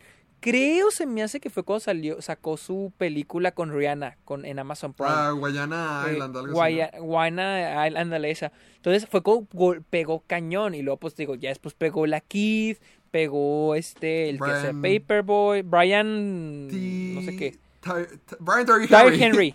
Sí, Brian Terry Henry y también Sassy Bates. Entonces, este, todos pegaron, no, se, no, no hubo manera de juntar sus horarios, lo mandaron a 2019, después a 2020, llegó la pandemia y ahora 2021. Así que yo espero que ahora sí llegue y se supone que el plan es de que la temporada 3 y 4 se van a grabar al mismo tiempo, pero se van a estrenar de manera diferente. Ay, pero al menos Entonces- ya tienen un respaldo para no tener que esperar tres años para una nueva temporada. Oh, sí, ya sé, es que es... O sea, es que sé que no estuvo en sus manos, pero ya es como que ya, ya, ya duró mucho, ya por favor saquen algo que Pero yo a amo este esa... ritmo, ¿cuándo va a salir? Si va a empezar en marzo, ¿va a salir hasta el 2022 o lo vamos a tener de que agosto? Yo quiero pensar que podría la tercera temporada, no, si la tercera temporada podría salir a finales de este año. Con y, y siento que con suerte. A ver, a ver. ah, estoy buscando. Sí, ah, no, no, creo que no dice. Déjame busco en IMDb. Pero estoy casi seguro de que el plan sería de que se estrene. Mira, porque en, en. ¿Cómo se llama? En IMDb me sale que en 2021 saldrá el primer episodio de la tercera temporada. Eso, eso. Pero, pues, quién sabe, o sea, yo creo que sí podría salir de que ya a finales del año, pero quién sabe, quién sabe, la neta. En, en- en mayo de este año se van a cumplir tres años sin una nueva temporada de Atlanta. No, yo no puedo. Yo, qué bueno que yo no vi cómo, cómo iba saliendo los episodios. Al menos Oh, yo sí, yo sí los vi Ah, como sí, iban ¿tú- saliendo ¿tú semanales. viste cuando la segunda temporada se estrenó? Sí, o sea, es que yo vi la primera temporada casi seis meses antes de que saliera la segunda. Entonces yo estaba de que no mames, qué buena serie. Es que yo me acuerdo cuando salió, cuando se estrenó por primera vez, porque me acuerdo que cuando yo me fui a vivir al Paso iba mucho a Cinemark, al cine. Y en Cinemark, antes de las películas pasan anuncios de videojuegos y de series y anunciaban la serie de Atlanta, la primera temporada.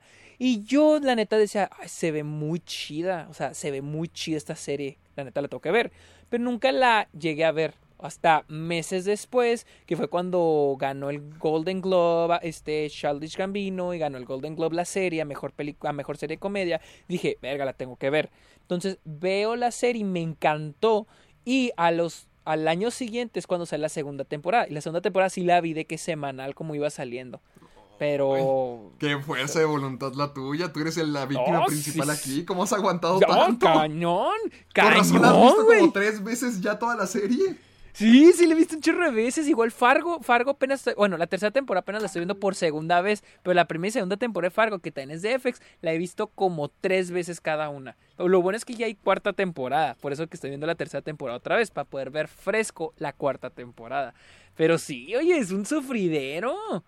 Está gacho, Yo yo ya me convertí en esa persona que va por todos los rincones del mundo recomendándole a la gente que vea Teddy Perkins.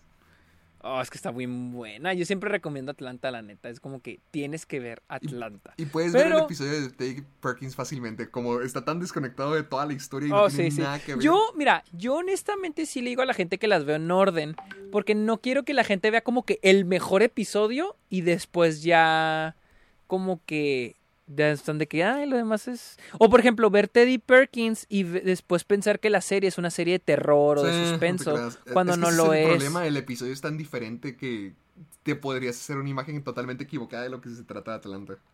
Exactamente, y está padre cuando tu imagen de Atlanta es la que es Atlanta y luego de repente te topas con Teddy Perkins y es algo completamente diferente. O el hecho de que al final te das cuenta que Teddy Perkins es este, ¿cómo se llama? Donald Glover. O sea, ¡Ah, sí! ¡Qué o buena sea, como actuación! no ¡Se me había olvidado eso! Es él. Entonces, eh, la neta, yo siempre, yo cuando le digo a la gente, es como que ve Atlanta, o sea, desde, desde el primer episodio, o sea, desde el primer episodio, que lo vean, desde la primera temporada. Porque si está, a mí me encanta, a mí me fascina Atlanta, se hace muy buena serie. Ahora, ya hablamos de... Bueno, es nuestra serie, pero voy a decir que es la tuya. Ahora habla de la mía. Se confirmó que, Netflix está desarrollando una serie live action. Yo pensé que era animada, fíjate, por el, por, ¿cómo se llama? Por el póster. De Wednesday. ¿O cómo se llama en español? ¡Merlina! Mer- Merlina Adams, de los, que sería un spin-off de los Locos Adams. Y estará eh, producida, el showrunner, eh, será, bueno, será producida por Tim Burton. Eh, ¿Tú estás emocionado? Eh, pero, espera, ¿no la va a dirigir él también? Porque estoy viendo que va a ser su... Va a ser su primer live action... Bueno, su primer programa live action y va a ser su primera vez debutando como director para televisión. y que los Oh, showrunners van a ser Tim Burton, Miles Millar y Al Gore. Sí, ¿no? Ah, Al Gore, eh, sí.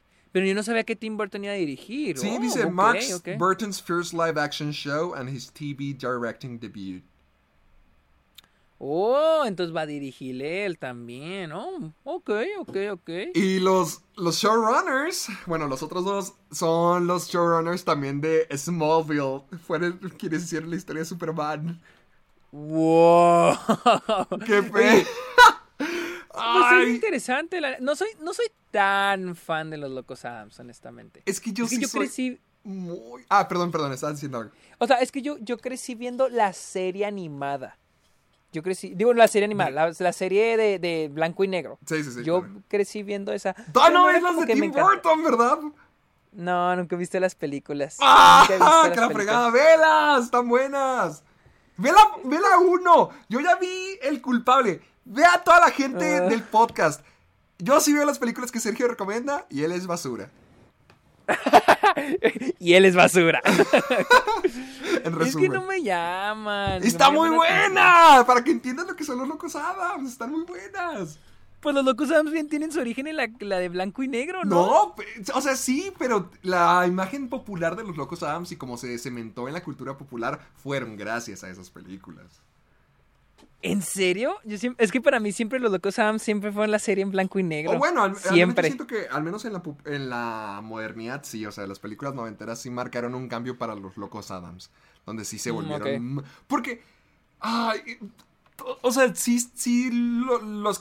Bueno, es creada por la tira cómica, luego se hace la, la serie, pero lo que realmente establece el tono de lo que son los locos Adams, que son como si fueran caricaturas de la vida real, fueron las películas de los noventas. Fácil, fácil, fácil.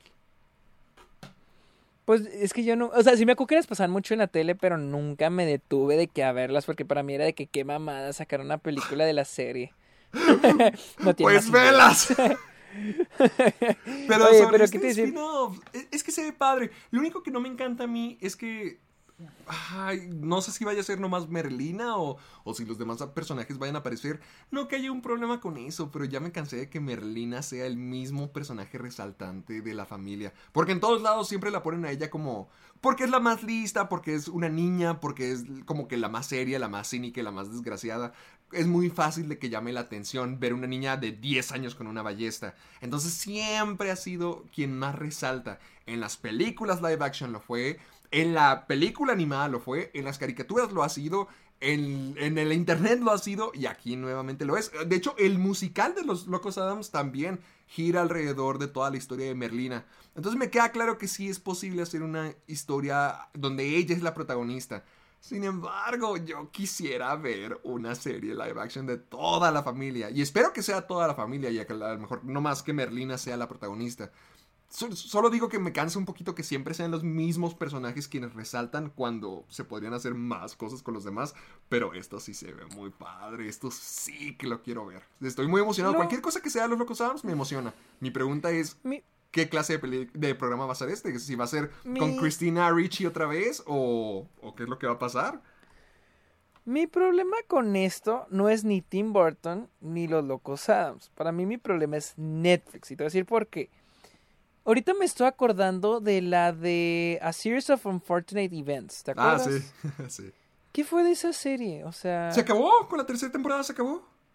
o sea, pero si la terminaron o la cancelaron. No, es lo que no sé. Según yo sí era popular. Porque mucha gente me la recomendó y mucha gente me pedía que hablara de ella. Es que Pero yo me acuerdo que la pri- es que yo me acuerdo que la primera temporada sí la anunciaron un montón ¿sí? y la o Y sea, un Neil montón la Patrick promo- Harris va a ser el conde de la... Sí, o sea, la promocionaron demasiado, Sí. demasiado. Pero de repente la segunda y tercera temporada ni me acuerdo cuándo salió, ni me acuerdo ver nada. Entonces, es, eso es lo que me molesta mucho en Netflix. Cuando una película, cuando una serie o película no la promocionan. Ah, algo, algo que me acordé, de hecho, y relacionado con lo que decíamos de Martin Scorsese. Esta se- este fin de semana se hizo popular esta, um, esta, ¿cómo se llama? La que sale en WandaVision. Eh, Está ah, Catherine Hahn. Ah, sí. Catherine Hahn. Se hizo muy popular por su, no sé qué pasó en, la, en este episodio, la pero se hizo muy, se hizo tendencia en Twitter, ¿no? Pero espera, ¿ya, ya, viste la canción? Sí, o sea, ya sé que ya sé más o menos qué pasa, o sea, la neta. Que la frega. Mm, I, I don't really la- care, la neta, no me importa mucho. ¿Pa' Pero, qué- pero lo pa- que voy. ¿Para qué vas? No, ya, ya no hagas eso de reaccionar a WandaVision, lo que decías, no, ya. No, ya no, o sea, no, o sea, no, no, o sea, no, o sea, ese no es mi punto, ese no es mi punto. Pero se hizo popular ella, se hizo tendencia en Twitter y todo el mundo está de que no, y es una chingona, la verga. Y de repente sale la cuenta de Netflix ugh, ¿Qué? a, promo, a, a promocionar una película de ella que se llama A Private, creo que era Private Life, sí, Private Life, que salió en el 2018 con Paul Giamatti y que, y que fue muy buen, bien recibida por los críticos, pero Netflix nunca la promocionó. Nunca la promocionó, la abandonaron. A Private War. Y Private Life, Private Ah, Life, Private Life, ok. la, la abandonó Netflix. Y de repente se ponen, ah, como Catherine Hahn es tendencia en Twitter, vamos a sacar fotos de la película. Y empiezan, ah, Private Life en Netflix. Y muchos críticos están de que, ah, ahora sí la van a promocionar. Dos años, tres años después. Mm. Qué chingón. Eso es, a- es, es a lo que me refiero. O sea, están haciendo como que, ah, ahora como es tendencia, vamos a promocionar esta película de hace tres años que abandonamos. Que los críticos recibieron bien, pero no sé, nos hizo popular y la abandonamos. Pero vamos, pero como Catherine Hahn, la protagonista, está siendo popular, vamos, Vamos a a promocionarla. Es como que, qué mamada, o sea, y es lo mismo que te digo con la de Fortnite Events, nunca más volví a, escuchar de ella. E igual co- como con, ¿cómo se llama? Esta, mm, la de David Fincher, esta... ¿Cuál? Ah, Ay, ay, ¿Cuál, cuál, cuál? ay, ay, se me olvidó. La, la, la serie de David Fincher está... mm, ah Mindhunter. Mindhunter también. Se estrena Dios, temporada, qué vergüenza, Netflix amiguito, qué vergüenza. Se olvida. Ya, ya, sí, ¿eh? La neta, sí, ¿eh? Mindhunter se estrena y la tienen olvidada. Netflix no la promociona nada. O sea, ese es, es- eso es lo que se refiere Martin Scorsese. Que solo están promocionando oh, lo que es popular. Lo que quiere, ellos quieren que se haga tendencia. Y se vuelve como que molesto. Y es lo mismo que te digo. O sea, siento que esta serie se puede estrenar. O Sabrina, por ejemplo. Se puede estrenar este Wednesday. Y, ah, ok, la primera temporada la van a promocionar un chingo. Y cuando salga la segunda temporada, todo el mundo, eh, Netflix se va a olvidar de ella. Es lo que digo, mm, qué jalada, o sea, Eh, tan- tienen yo- buen contenido y no lo promocionan. Yo me acuerdo mucho de el último video promocional de Orange is the New Black. Me acuerdo de cómo. Haz cuenta, son todas las. ac- De la última temporada, me acuerdo son todas las actrices cantando el tema principal de la serie. Y están en diferentes partes de los sets, de las partes del programa, son eh, cantado entre todas ellas y se siente muy bonito como que, ah, ya, ya es el final. Pero estamos hablando de que era la temporada final y la despedida para una de las series más grandes que Netflix tuvo en su comienzo. O sea, una de las que junto a House of Cards establecieron el nombre de Netflix. Pero pregúntame, parece, pero pregúntame si para ese entonces se sentía como tal. O sea, como si fuera parte Sí, de los pilares o como de las cosas más importantes que Netflix haya producido. O pregúntame si que después de que la temporada se acabó, alguna vez la volvieron a nombrar o la volvieron a mostrar o la volvieron a recomendar de alguna manera o su legado. lo que Jamás, sea. sí. Sí, exactamente. O sea, de ¿no? hecho, yo me preguntaba que, por ejemplo, todas esas series que en algún momento de la vida fueron súper populares de Netflix, que fueron súper populares de Netflix, ¿dónde están ahorita? O sea, están literal enterradas en el montón de contenido que tiene Netflix. O sea, por ejemplo, tenemos series como How I Met Your Mother, The Office, Friends, series que nunca van a dejar de ser populares. Sí. ¿sí? Pero que hay de series como este la de Sabrina, Mindhunter, eh, y te he puesto que en el futuro se les va a unir Stranger Things. Yo siento que Stranger Things va a ser una serie que se va a estrenar la última temporada y va a quedar en el olvido. Como, como Quiero la ver qué pasa cuando Orange, se estrene la Orange is the- temporada. Quiero ver qué- como Orange, como Orange is the New Black, Sí. como House of Cards, todas esas series que, que eran literal. Eh, piensas en Netflix y pensás en House of Cards, pensás en Netflix, pensás Orange is the New Black, pensás en Netflix Stranger Things. Se va a volver una...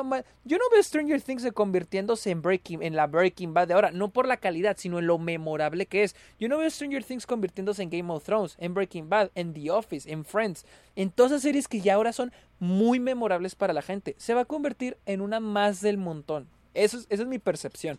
Y siento que esta de Wednesday podría, no importa qué tan buena, qué tan buena sea, pero como el, por el trato que le tiene Netflix a sus series y películas, siento que va a terminar así. Sí, la verdad, la verdad es que ya todo eso lo hemos dicho millones de veces y yo siento que sí podría llegar a pasar con eso porque yo estaba emocionadísimo con Sabrina y valió queso. Pero el hecho de que Tim Burton, bueno, no, es que te iba a decir, el hecho de que Tim Burton esté involucrado me da esperanzas, pero la verdad es que no, la verdad es que nomás pone todas las cosas más en riesgo. Para, yo estoy feliz con que Sí, esto es ocurra, que- yo estoy feliz con que haya más Locos Adams en mi vida. A ver, a ver qué sale al final. Pero bueno, vamos a la siguiente noticia que solo la puse aquí para aclarar que Héctor es un brujo. Porque Yo- la semana ¿Qué, pasada... ¿Qué te dije? ¿Qué te dije? Siempre que decimos algo en el Club de los Amargados, Ok. sí o no se hace de verdad. La semana pasada estamos hablando de que cancelaron, bueno, terminaron este Brooklyn Nine-Nine Sí. y Héctor mencionó una serie que yo en mi vida nunca había escuchado mencionar. Se llama Mom, con Anna Faris y esta, ¿cómo se llama? Esta, la que ganó el Oscar. Ya. Jenner, Jenner. uh, Bueno, ella. Sí, eh, la, la de. Allison, la Allison de Janney. Antonia, la Allison mamá de Janney. Antonia. Sí. Alison Allison Jenny. Alison Jenny. Una serie que se llama Mom. Y Héctor decía, esa serie se ha vuelto bien larga, a nadie le gusta, no sé quién la ve. Pues bueno, en la semana anunciaron que Mom va a terminar en su octava temporada porque a Héctor, porque Héctor lo pidió. Así que si hay a ver, fans, eh, si también hay quiero fans de- una sexta temporada de Los Jóvenes Titanes. ¿Tú, ¿Tú qué quieres? yo quiero que estrene, no, pues ya Atlanta ya dijeron que Eh, ya. Sergio, también eh, va- vamos a llevar una tercera temporada de Atlanta para llevar y. em, eh, eh, y Oh, el Zack no. Snyder va a ser un y el Zack Snyder Scott va a ser un fracaso. Creo que ya hice todas las predicciones Así que se van a hacer real. si, si aquí hay fans de Mom, de esa serie, si hay alguien a quien culpar es a Héctor. No, ¿sabes qué? Ya me acordé de una predicción que yo dije ¿Cuál? y fue Paddington 3. ¡Ah! La siguiente noticia. que también está en la nuestras si- noticias. Sí, cierto. Ah, pues sí, ya que- ya ya. La última vez que hicimos predicciones fue yo quería Paddington 3, pero no es mi predicción completa porque bueno, ya este Cine Canal ya este confirmó que está Estudio Canal, perdón, Estudio Canal está ya confirmó que ya está en desarrollo Paddington 3. Eh, dicen este de que ya podemos confirmar que Estudio Canal está trabajando muy duro en una película, una tercera película con el mayor craft y que con el mayor cuidado y ¿cómo Uh. podemos traducir craft? Um, Craft es como arte, ¿no? ¿Cómo? Craft es como arte, ¿no? Artesanía, es que es oficio, como. trabajo. O sea, with the most craft, o sea, yo siento. Yo en mi con la ma- cabeza. mayor calidad. Sí, ándale, o sea, se están refiriendo al, al medio, o sea, digamos que es como Sí, si sí, estuvieran diciendo la mejor posible, la mejor película posible. Sí. ¿no? Están trabajando con el mayor cuidado y el mayor trabajo posible como hicieron con la primera y la segunda.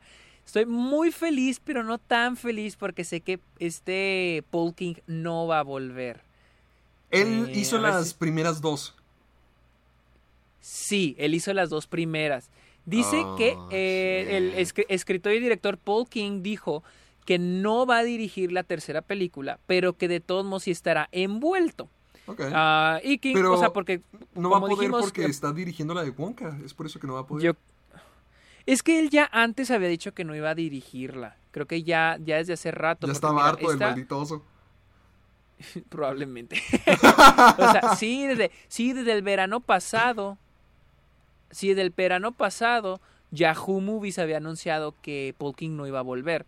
Entonces, no sé si era por Wonka, que no creo porque Wonka apenas se, se...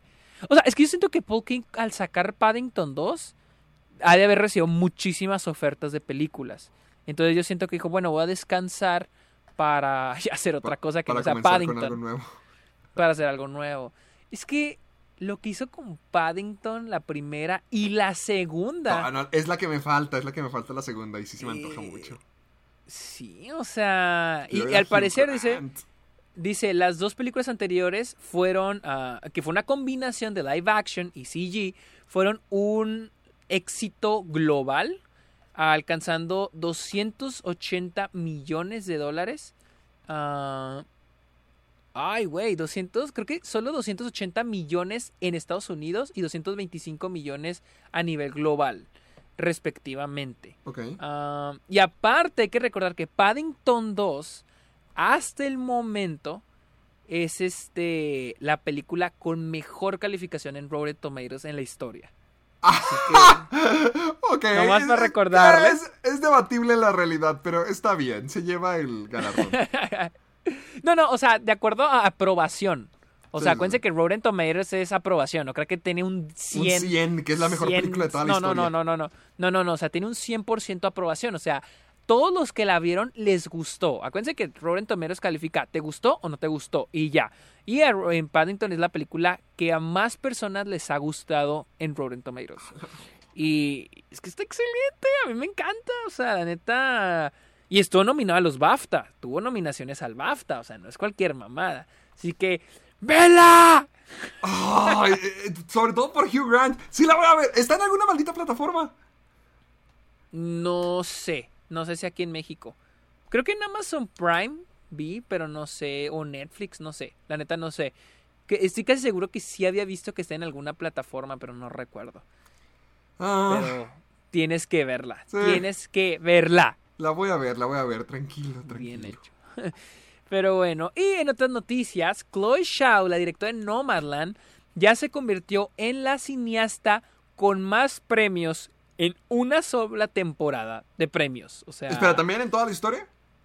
Sí, en la historia. O sea, ella es la, la per- la persona con más premios en una. En conseguir más premios en una temporada de premios. Déjame ver cuántos consiguió.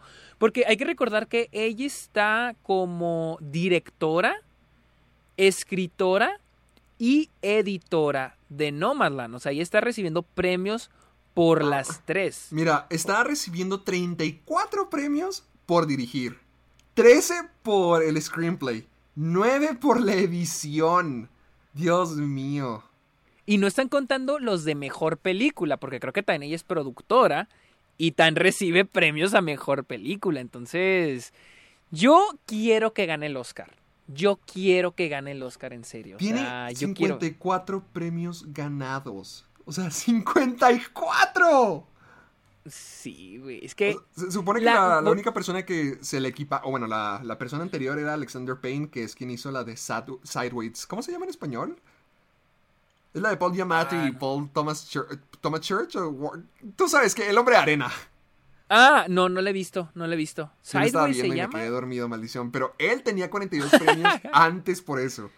Pero ahorita. Oh, no, ok. Holy shit, Nomadland se está arrasando. Pues es que con, con como está ahorita la situación de las películas, ¿cuál crees que sea la competencia directa para Nomadland? Yo siento que Minari. Trial of the Promising Young Chicago Woman. 7. Trial of the Chicago 7 va a ganar el Oscar. ¡Ay! ¿Tú crees todavía que el de Trial of Chicago Sí. 7 va a ganar? Esa es la cosa, mira. am, Trial of the Chicago 7 va a ganar mejor actor de reparto Sasha Baron Cohen, aunque a mí no me guste, aunque no quiera yo, aunque yo quiera que gane Paul Rashi, va a ganar Sasha Baron Cohen, es lo más probable.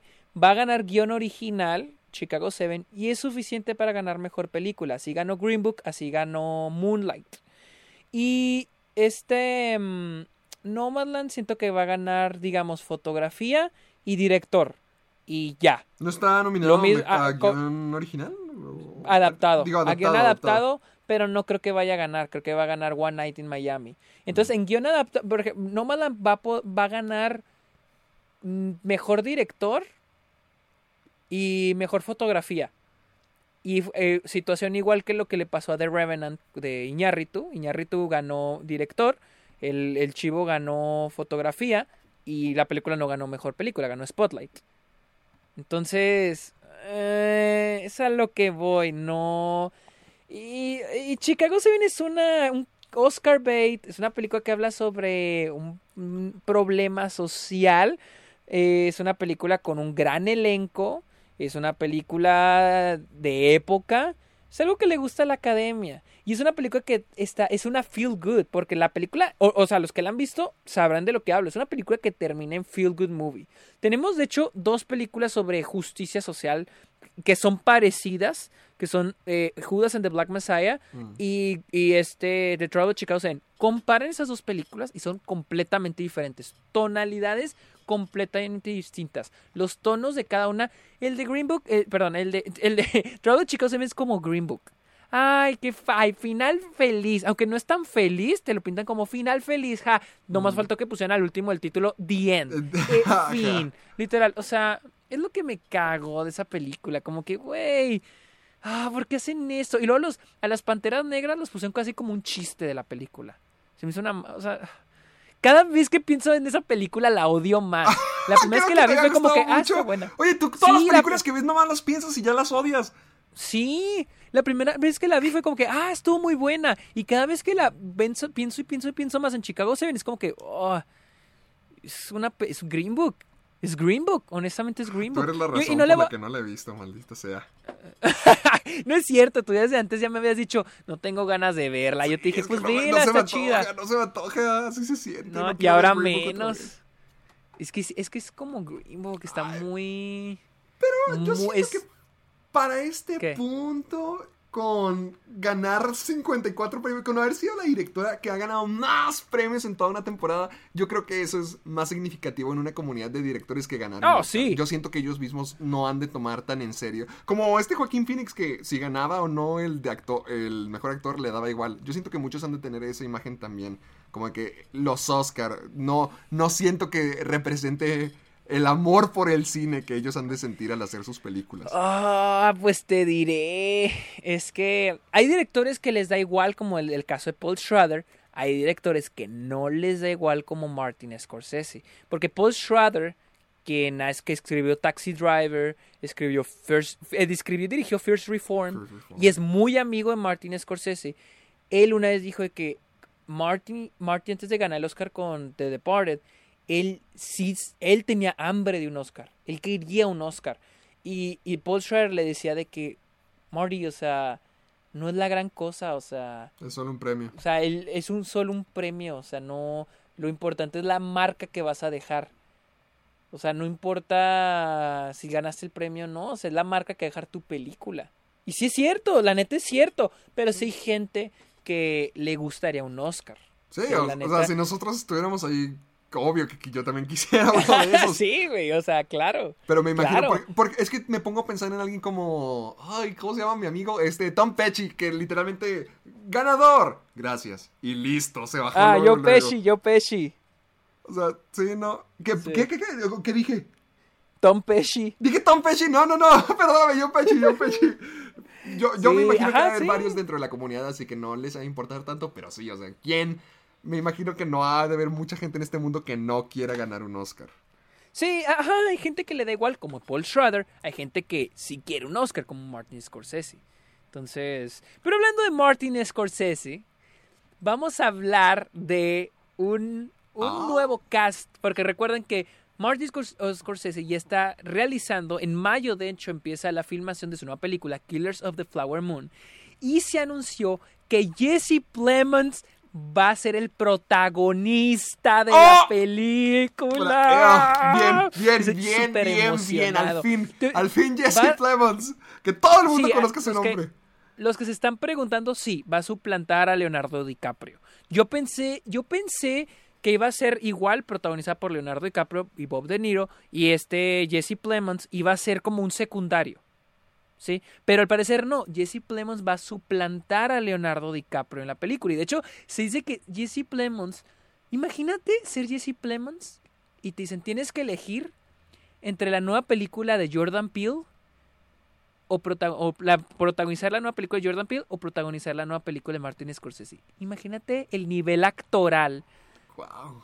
para que así de demandado esté este señor. Y pues obviamente eligió eh, Killers of the Flower Moon de Martin Scorsese y Jesse Plemons va a aparecer, va a ser el protagonista Pero- de esa película y estoy muy feliz. Estoy ¿Pero qué ocurre aquí con feliz. Leonardo DiCaprio? Porque estoy viendo, o sea, ¿se fue a él al- un papel secundario o qué le ocurrió? No, yo creo que se yo creo que quién sabe. Porque dice, Ah. Plemons now found himself in a role that originally was going to be played by DiCaprio, before the Oscar winner seg it to, to a secondary lead. O sea, él va a ser el... ¿Qué es ser? I'm Sandra, and I'm just the professional your small business was looking for. But you didn't hire me because you didn't use LinkedIn jobs. LinkedIn has professionals you can't find anywhere else, including those who aren't actively looking for a new job but might be open to the perfect role, like me. In a given month, over 70% of LinkedIn users don't visit other leading job sites. So if you're not looking on LinkedIn, you'll miss out on great candidates like Sandra. Start hiring professionals like a professional. Post your free job on linkedin.com/achieve slash achieve today. Es, es lo que es. O sea, lo cambiaron de lo cambiaron de papel o qué? O sea, por... ah, no, no, no lo encuentro. Sí, me, me- sí, no, me, me sale que sí, que lo movieron a un secondary lead. A ver, Plemons now finds himself in a role that was originally going to be played by DiCaprio before the Oscar winner set to a secondary lead. O sea, eh, ay, eh, eh, Sí, o, o sea, es por eso que me lo pregunto, porque... O sea, lo no, sí, sí, lo sí, sí, y a lo sí, mejor sí. está ocupado Al parecer, mira, DiCaprio. dice, dice, durante el desarrollo de Killers of the Flower Moon, DiCaprio, este, forzó o pushed to have his role change, o sea, hizo que cambiaran su rol from Tom White, del Tom White, que creo que es el protagonista, al sobrino del antagonista de la película, quien ¿Qué va a ser Robert, Robert De Niro. Oh, ok.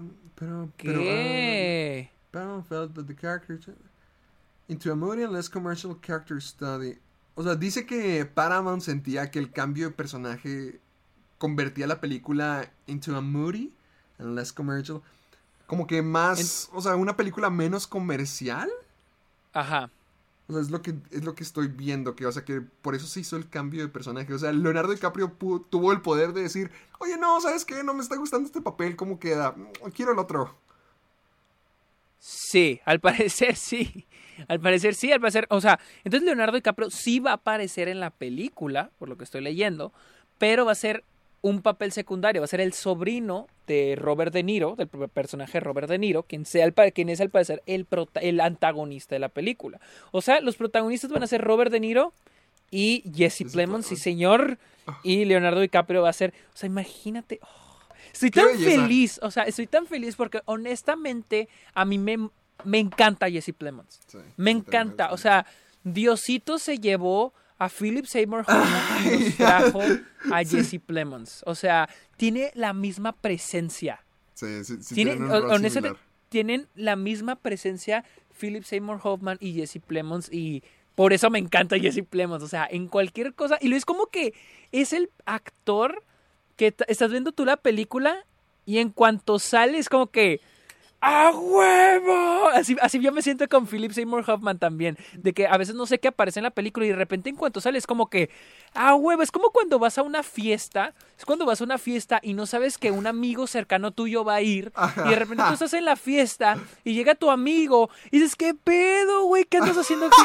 Así, así me siento con Jesse Plemons. O, o con Philip Seymour Hoffman. No sé qué van a aparecer, pero en cuanto están en pantalla es como que, ¿qué pedo, güey? ¿Qué haces aquí? Así me sentí Bienvenido. con Game Así. Night. Cuando yo vi a Jesse ¡Oh, Plemons sí! Uf, Sí, salvó sí, la sí, película. sí. Él, es, él es esa película. Sí, sí. A mí, a mí casi no me gustó Game Night, No, honestamente. a mí, a mí pero yo Jesse había escuchado que estaba muy Plemons- padre, que estaba muy bien escrita, pero lo que más me terminó gustando, y casi lo único que me terminó gustando fue Jesse Plemons. Y cuando Jesse Plemons apareció en The Irishman, como, fue como que, no mames, Ah. bienvenido. Bienvenido Jesse Plemons. Sí, cierto, era el hijo de Al Pacino, ¿verdad? Sí, y luego también creo que aparece en Vice, aparece en Vice también, o sea, sí Oh, tiene... Y además no olvidemos I'm Thinking of Ending Things. No, no, no, este tipo, mm, belleza, belleza. Sí, sí, yo estoy feliz por él, la neta estoy feliz por él porque a mí me encanta, me encanta Jesse Plemons. Pero Vamos a la siguiente. no me encanta? Ugh, ¿Qué? Dinos, que no te encanta porque sí, esto suena muy feo. Ah, ya sabes, la clásica, cuando Estados Unidos toma una película que funciona muy bien en otro país y dije y dice, ¿sabes qué le falta a esto? Hmm, Más gringo, inglés, Libertad. McDonald's, una bandera americana. Porque sí, van a hacer, Estados Unidos va a hacer, va a haber un remake americano, bueno, estadounidense, de la película Tren a Busan. Oh. ¿Por qué? ¿Cuáles son? Bueno, no, no te creas, The Office es un remake. Dime un remake americano que haya funcionado. The Office es, es uno de esos, pero más que nada, ¿sabes? Pienso en... O sea, que, que haya sido de una película extranjera y Sí. luego la hayan convertido a... Porque a mí, ejemplos que se me vienen a la, a la cabeza, pienso en Skins, cuando hicieron Skins versión Estados Unidos. Oh, no sabía que había una versión. Nomás duró una sola temporada. Ah, Y luego también no está la de Cuarentena, que era la versión americana de Rec. A ver, estoy buscando The Best American of, American Remakes of Foreign Films. O también, acuérdate de Old Boy, también es otro. Oh, ¿Sabes qué? Yo había oído que ok, Spike Lee dirigió Old Boy y una vez vi una entrevista donde él decía que lo que que la película ser muy buena, pero que el estudio la arruinó. O sea, tanto así que él pidió casi que quitaran su nombre de los créditos. Pero ¿cómo que la arruinaron? eh, ¿Por sus decisiones o por la edición? Sí, o- sí, por la edición. Porque supone que la película iba a durar iba a durar un chorro, como dos horas y media, y el estudio la terminó cortando. Y dice, Mm. inc- incluso se recreó la escena del pasillo, se recreó y quedó muy buena, la cor- terminaron cortando. O sea, la terminaron ter- recortando así en pedacitos. No quedó hecha una sola toma como en la película original. Y, y ese, y Spike Lee le molestó tanto que no quería que se estrenara, pero obviamente él no tenía la última palabra en eso. Sí. Y, y, y por lo general, los que notarán, Spike Lee en sus películas dice a Spike Lee Joint. Sí. Y con esta pidió que no pusieran eso, que no promovieran la película así y que ni siquiera promovieran la película como una película de Spike Lee. ¡Wow! Así. Dice que sabe. ¿Sabes cuál? Yo no sabía que era un remake de una película extranjera de The Departed de Martin Scorsese. Justamente es un remake decir. Es de, de In- Internal Affairs de, es de Hong Kong. Yo no sabía. Uh, de- también se me viene a la mente la de Brian Cranston y Omar Sy, la de Amigos Intocables, Ay, sí, ya sé que hicieron un remake es. con Brian Cranston y Creo que sí está mala. Sí, de que está mala. Y fíjate que el caso no está mal. Kevin Hart y Brian Cranston no se me hacen mal, pero dicen que sí está medio gachita la película. Eh, yo no sabía Some Like It Hot de Billy Wilder. Es un también un remake de Fanfare de Meurtre francesa. Y está muy buena. Ah, es que sí hay buenos ejemplos, porque estoy viendo, sí, como dices, The Departed, está Funny Games, El Aro también es un remake de una película japonesa. Ah, yo, yo no he visto, yo no, yo no sabía que había, yo no sabía que había el aro estadounidense. O sea, es que yo vi la japonesa. La japonesa está muy ¿No buena. conocías las, a, a las americanas? No, no, no las conocía. Pues existen y... eh, o sea, pues, o sea, bien puede estar bien, o sea, puede salir bien, pero yo tengo ya cierta predisposición en contra de los remakes americanos. Porque el que, me, el que me enseñó el concepto de esto fue el de cuarentena, te digo, el remake americano de Rec y cuán horrible es. Y me ha tocado ver más ejemplos donde no funcionan las películas que los que sí. Y siento que porque muchas están arraigadas con la cultura o al menos la forma en que en que logran desarrollar el contexto dependiendo de cada cultura. Entonces, no lo sé. O sea, no estoy tan, Otra- tan, emocionado por esto. Otra que estoy viendo, pero pues también, o sea, es, es Funny Games. Sí, La- es, es sueca para la primera. Pero, pero, las dos, la americana y la sueca, Sí. están dirigidas por Michael Haneke, o sea, es Sí, por el mismo director. Entonces, es- yo he visto nada más, creo que vi la estadounidense a- una vez hace mucho. Y está buena, la neta sí está buena. Pero, pues también es el mismo director, o sea, también... Sí, no o sea, como- creo que no- la aplique mucho. Sí, no veo mucho el por qué saldría mal. Entonces, ah, Tren a Busan... Pero es que, ¿por qué? ¿Por qué? O Porque es sea... que Tren a Busan fue súper popular en Estados Unidos, en- bueno, en todo nuestro continente, porque, repito, de, de las películas extranjeras que a veces llegan aquí a México, son rarísimas, rarísimas las Sí. ocasiones, a menos que sea algo que definitivamente creen que va a pegar, y así fue vendida Tren a Busan, creo que hasta tuvo garantía Cinépolis, no estoy seguro de eso, pero sí fue muy, muy, muy cotizada aquí en, nuestra, en nuestro continente y sobre todo en Estados Unidos. Pegó muchísimo, pegó muchísimo. Yo siento que esta misma influencia que tuvo en la cultura americana fue lo que terminó arruinando la secuela de Tren a Busan, porque está súper americanizada con todos los tropos americanos. Entonces, sí, sí, sí. No me sorprende porque fue un éxito total acá, pero no la quiero ver. Pues sí, es que... Pues sí. no, eh, es que yo no... Porque la necesidad...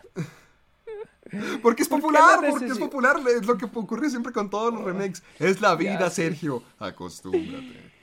Y hablando de remakes... hablando sí. de remakes, la semana pasada salió el tráiler de Cruella. ¿Qué opinas del A tráiler? mí Sacaste una me reacción, gustó ¿verdad? el tráiler. A mí me gustó mucho el tráiler. Y voy a decir que toda la gente que está diciendo que es como si fuera Joker. Por Dios mío. Ya. ya ah, Vean más películas, no solo Joker. Y también están diciendo que Birds of Prey, o sea, que sea igual que sí, Birds o, of o sea, Prey. si alguien está loco, ya inmediatamente es Harley Quinn o el Guasón. Sí, sí, exactamente. O sea, como si la locura vean fuera más nomás de que el concepto que Guasón introdujo a nuestra conciencia. Ya sé, güey. Yo, o sea, a mí se me hace que se ve interesante. Se o sea, en lo técnico todo se ve muy bien. Mi pregunta es lo siguiente. ¿Cómo van a redimir a un personaje tan detestable? O sea, bueno, un personaje malo. O sea, un personaje que maltrata animales por Sí. ropa. ¿Cómo la van a redimir? O sea, van a aplicar la, la van a, ¿cómo se llama? La van a... ¿cómo se llama Maleficiar. Maleficiar, o sea, de que, Aquí va, era aquí- buena. Aquí, o te sea, va lo que, lo que yo opino y la razón del por qué me gustó el tráiler. Porque yo siento que no lo van a hacer. Yo siento que no van a tratar de que sintamos Mm. empatía por ella. O sea, obviamente vamos a sentir empatía por ella porque es nuestro protagonista.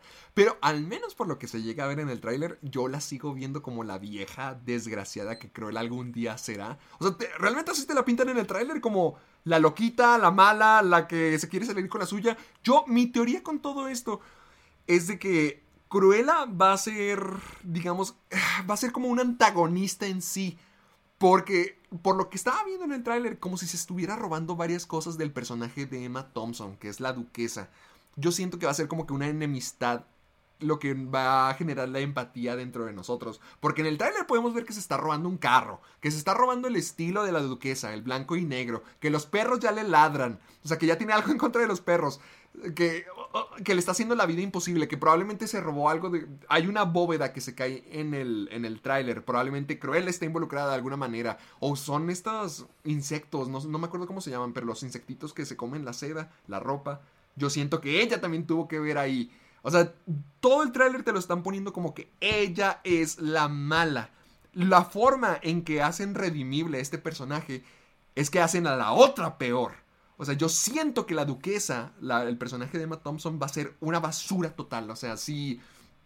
Si.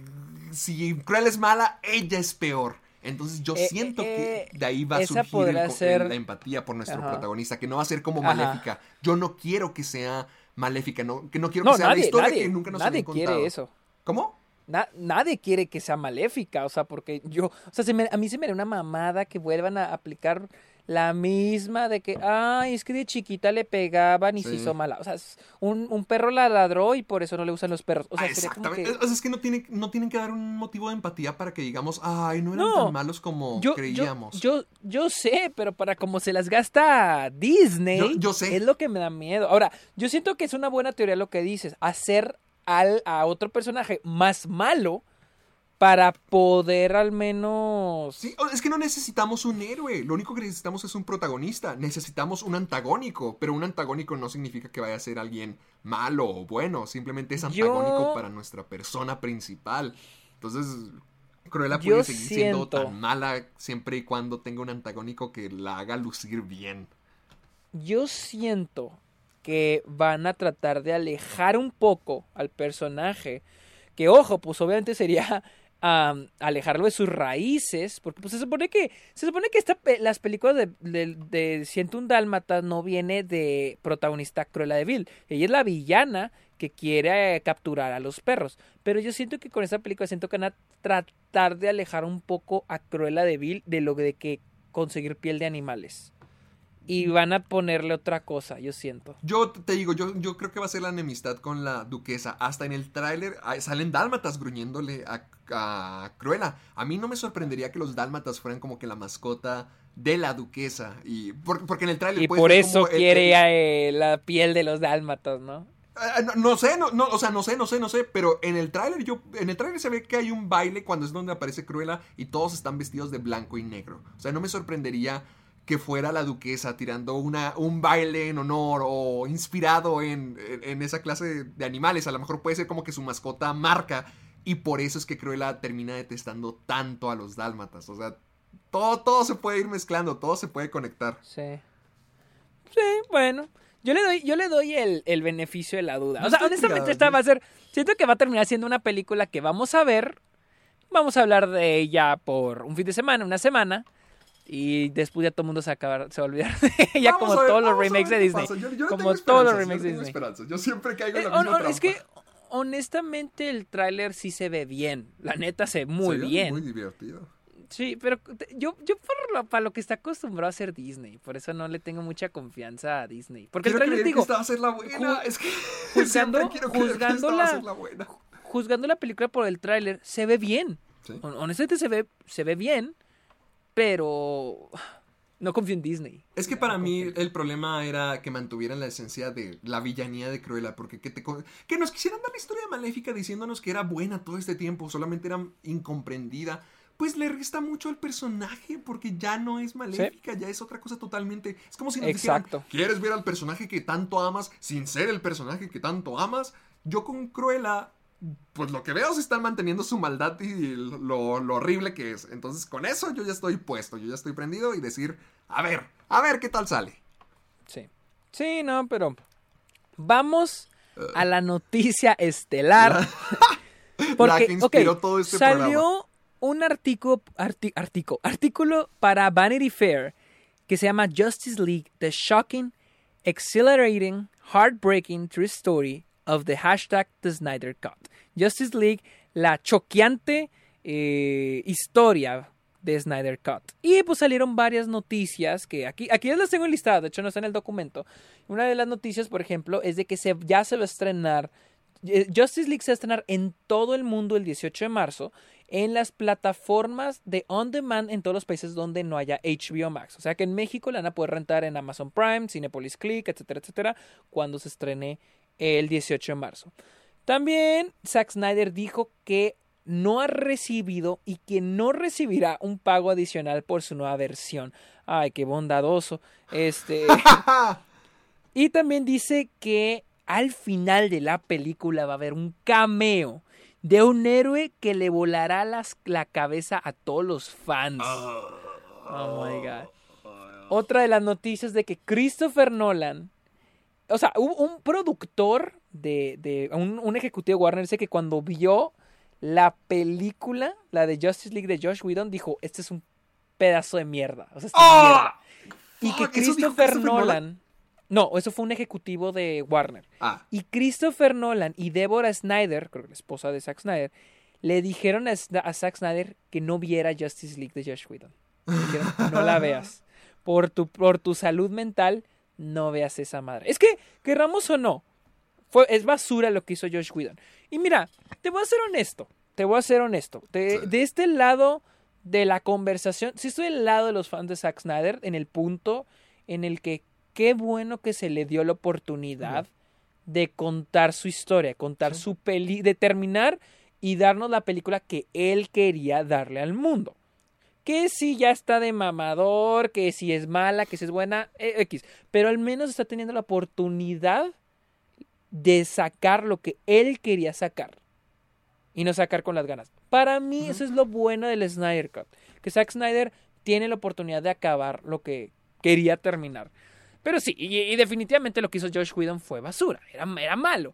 No por Josh Whedon, sino que también era un, era, fue un... Como lo que pasó con Suicide Squad, que fue así todo un desmadre lo de los tonos, una productora quería algo, otra productora quería otra cosa, el director quería otra cosa y terminó siendo un desbarajuste y lo mismo pasó con Justice League. Entonces, entiendo por qué terminó siendo una basura la de Josh Whedon. estoy leyendo varias. Sí, estoy leyendo varias cosas del. del artículo. Y. Es que ah, hay una parte de mí que sí está igual que tú, que digo, qué padre que sí se pudo hacer su visión. Porque al menos sí se nota que hay una pasión detrás. A, a mí la razón por la que choco tanto con Snyder Cut es porque yo no confío en Snyder como director y también porque más Sí, que nada no. choco con el aura de los que los fanáticos tienen alrededor de él. Pero viendo, o sea, estoy leyendo todo esto y la verdad es que sí ha de haber sido algo titánico que esto se haya logrado. Porque lo que está... yo- durante mucho tiempo yo me estuve preguntando por qué Zack Snyder no está dirigiendo Justice League.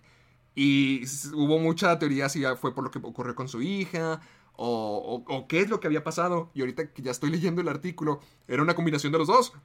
Que los ejecutivos ya no tenían tanto, tanta, los, los ejecutivos ya no tenían tanta confianza en Zack Snyder.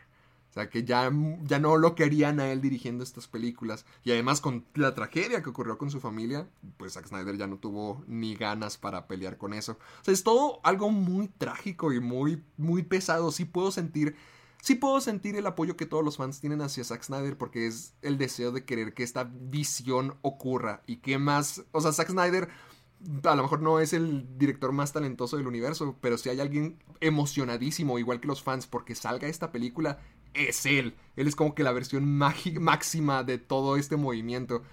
En parte sí, digo, qué padre, qué padre que se pudo hacer. Honestamente, qué padre, no lo digo sin, con cinismo ni sarcasmo, qué padre que tuvieron la oportunidad de ver lo que querían No, los fans y- y... lo que él mismo quería. Pero viendo Pero las que- imágenes, realmente yo sigo sin estar emocionado por esto. Y- Solo me, y me por- permite apreciar más la historia de lo que hay detrás. Pero realmente no creo que esto vaya a salir bien. Y hay que entender lo que, lo que tocas de decir. Los mismos ejecutivos sacaron a Zack Snyder. O sea, no iba a haber un corte. Esto obviamente se está haciendo para vender más la plataforma de HBO HBO, Max. Max. ¿sí? Ah, eh, por X o Y, por, no importa las razones que sean, bien por Zack Snyder que está completando. Ahora, al parecer fue en este artículo en el que salió la imagen del guasón. Ay, Dios. Ay, Dios. Para Qué empezar, ni siquiera soy tan fanático de este look en general del guasón. O sea, quítale lo religioso embarrado Es que encima. parece el. ¿Cómo se llama? El de, de, Cra- de Sí, parece el cuervo. El cuervo, pues el cuervo. Y yo sé O sea- que va a ser una versión postapocalíptica donde es el sueño de Batman y que ya es una versión más extrema, diferente, chalalala. Pero sí se ve muy pretencioso, sí se ve como que, ok, ya entendí, Zack. Estos sujetos son como figuras... eh, ay, ¿cuál- Bíblicas. ¿Cuál? Bíblicas. bíblicas.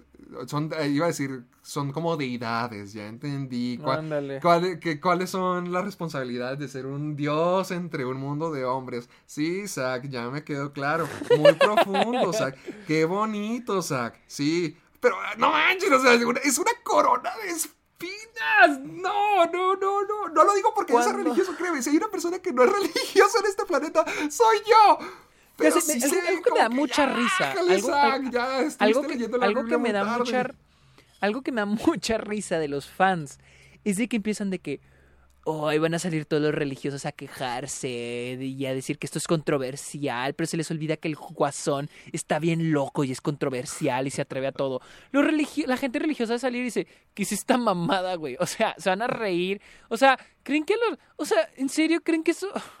O sea, me da risa que la gente crea que esto va a ser controversial y va a crear conversación, pero es que el Guasón y Zack Snyder están locos y son muy atrevidos y son hechos. Güey, no mames, güey. O sea...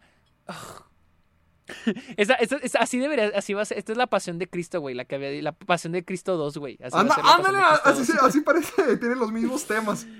Sí, o sea, va a ser la pasión de Cristo 2 esto. No es, no es Justice League. Va a salir, va a salir en HBO Max y se jaja, se la creyeron. Esto no es el Snyder Esta es la pasión de Cristo 2, dirigido por Mel Gibson. Es que sí parece, a- a- así parece, y no sé, se me hace un poquito aburrido. Yo, yo comprendo de que son... Yo prefiero DC que Marvel, yo comprendo que son dioses entre humanos y todo eso, pero... Ay, la visión de Zack Snyder ya se me Sí. hace muy... Sí, muy aburrida, muy... Me acuerdo. Muy, inclinada a sus propias fantasías y a su propia versión de los personajes. Y yo sé que pues cada película es eso, cada, cada director está encargado claro. de crear un mundo. Pero yo siento que Zack Snyder no entiende a los personajes y se ha hecho su propia visión de lo que estos personajes son en él, a través de él, cómo viven a través de él y no lo que representan o lo que son. Y no que quiero que sea lo que representan o lo que son, pueden ser cosas diferentes, pero al menos la versión de Zack Snyder, que esto es lo que agarra tanto orgullo en ser, nunca me ha gustado ver, no se me hace una buena visión. Y ahorita sí, ya, o sea, con todas las referencias bíblicas y todos los guiños religiosos, no que tenga algo de malo hacer esa clase de cosas, pero ya en este contexto y la forma en que él los utiliza, así es como que, ay, Dios mío, no es cierto. Tengo un amigo que no le gusta mucho Cuarón, las películas de Cuarón, por el hecho de que él cree, y tiene, hasta cierto punto sí tiene un poco de razón, que las películas de Cuarón no son muy sutiles con los mensajes, a veces están como que muy en tu cara. Creo que mi, mi amigo te estoy hablando que es un güey así que le gustan películas ya bien pesadas, bien cabronas. Y él pues dice que Cuarón se le hace alguien que no es sutil cuando pone los mensajes. Eh, para mí sí, es- sí, sí entiendo, sí entiendo. Porque como que los mensajes de Cuarón en el background son como que muy obvios, pero yo los disfruto. Ahorita de pronto, ¿cuál será la opinión de mi amigo al ver esta madre? O sea, al pinche Joker con la corona de espinas, mamón. ¿Cu- ¿Cuál ha sido la reacción de la gente en general? ¿Qué han dicho de la imagen? Pues obviamente. Sí, sí, eh, de- así, súper dividida. Hay gente que dice, ¿qué mamada es esto? Hay gente que dice de que, oh, jo, jo, súper edgy, súper, este, controversial. Güey, a nadie, a nadie se le hace controversial eso, o sea. Es como esas cosas que es como que muy, están hechas muy obvias para generar controversia y no generan nada, nomás generan o se están riendo o la, está, la gente le está mamando mucho. Siento que es lo que está. No siento que. No siento que el Vaticano esté pidiéndole a la gente que no ve esa película. No, güey, o sea, pichi, la gente religiosa tiene cosas más importantes que hacer que ponerse a alegar por una foto de Jared Leto con pinturita blanca y unas, una- unas ramas en la cabeza, güey. O sea, Te diré, no, güey, o sea. ¿tú crees que este es el momento donde ya deberíamos empezar a transicionar al... Sí, sí. apenas Porque decir ya, eso, yo sí. siento que ya estamos en esa, en esa parte. Sí, Ah, dale, dale. Ok, Vamos ok, a ok, hablar ok, de ok, los ok. Nomás quiero comenzar esta sección del programa que ya va a ser nuestra, nuestra forma de despedirnos. Pero quiero que sepan que no... Ay, espera. Ahí está. Me sonó una alarma. No quiero que sepan que tenemos nada en contra. No, incluso yo me considero parte de uno de estos fandoms. Yo también, que- yo, yo también, yo también, yo también. Vamos a hablar de varios fandoms. Y vamos a ver las... Es que, es, es que aquí literalmente vamos a atacar a todos los fans. Pero tengan en cuenta de que hay actitudes tóxicas en todos los fandoms. Vamos a hablar de cuáles son las actitudes más tóxicas de los, de los que nosotros creemos relevantes. ¿Y tú crees que deberíamos de comenzar con los de Zack Snyder? ya que estamos ahí. Mira, ok, empecemos con los de Zack Snyder, porque ya. Mi problema con los de. Mira, yo siento que los de Zack Snyder son los mismos cabrones fans de Joker. Güeyes que le están. Que está bien, Joker es una buena película. Yo sí la considero una buena película. Pero le están buscando un montón de cosas. O sea, hay una review de Joker en Letterboxd de alguien que puso: Cuando nunca has estado en el océano, la alberca se te hace onda. Es una review de Joker. ¡Demonios! Cuan- ¡A la así, el tipo puso, Ay, cuando nunca has estado en el océano, la alberca se te hace onda. que- queda o sea, muy bien, eh, queda muy y, bien. y, y, y, y, y- y es lo mismo que pasó con Joker. Es una buena película. No te digo que no. A mí se me hace una buena película. Se me hace bien. Pero no se hace, oh, no mames, buenísima los temas que toca, eh, la dirección, ma- obra maestra, obra maestra. Es- ese tipo, el Zack- eh, eh, son los mismos, es el mismo tipo de fan que, que ve una película de superhéroes y ya lo ve como algo diferente, porque sí, probablemente es diferente en el género de superhéroes, Claro. pero hay muchas otras películas del que es un, hí- un híbrido, lo dijimos con Joker, el, el de- eh, The King of Comedy y Taxi Drivers, Sí. es un híbrido de esas Sí, dos sí, películas.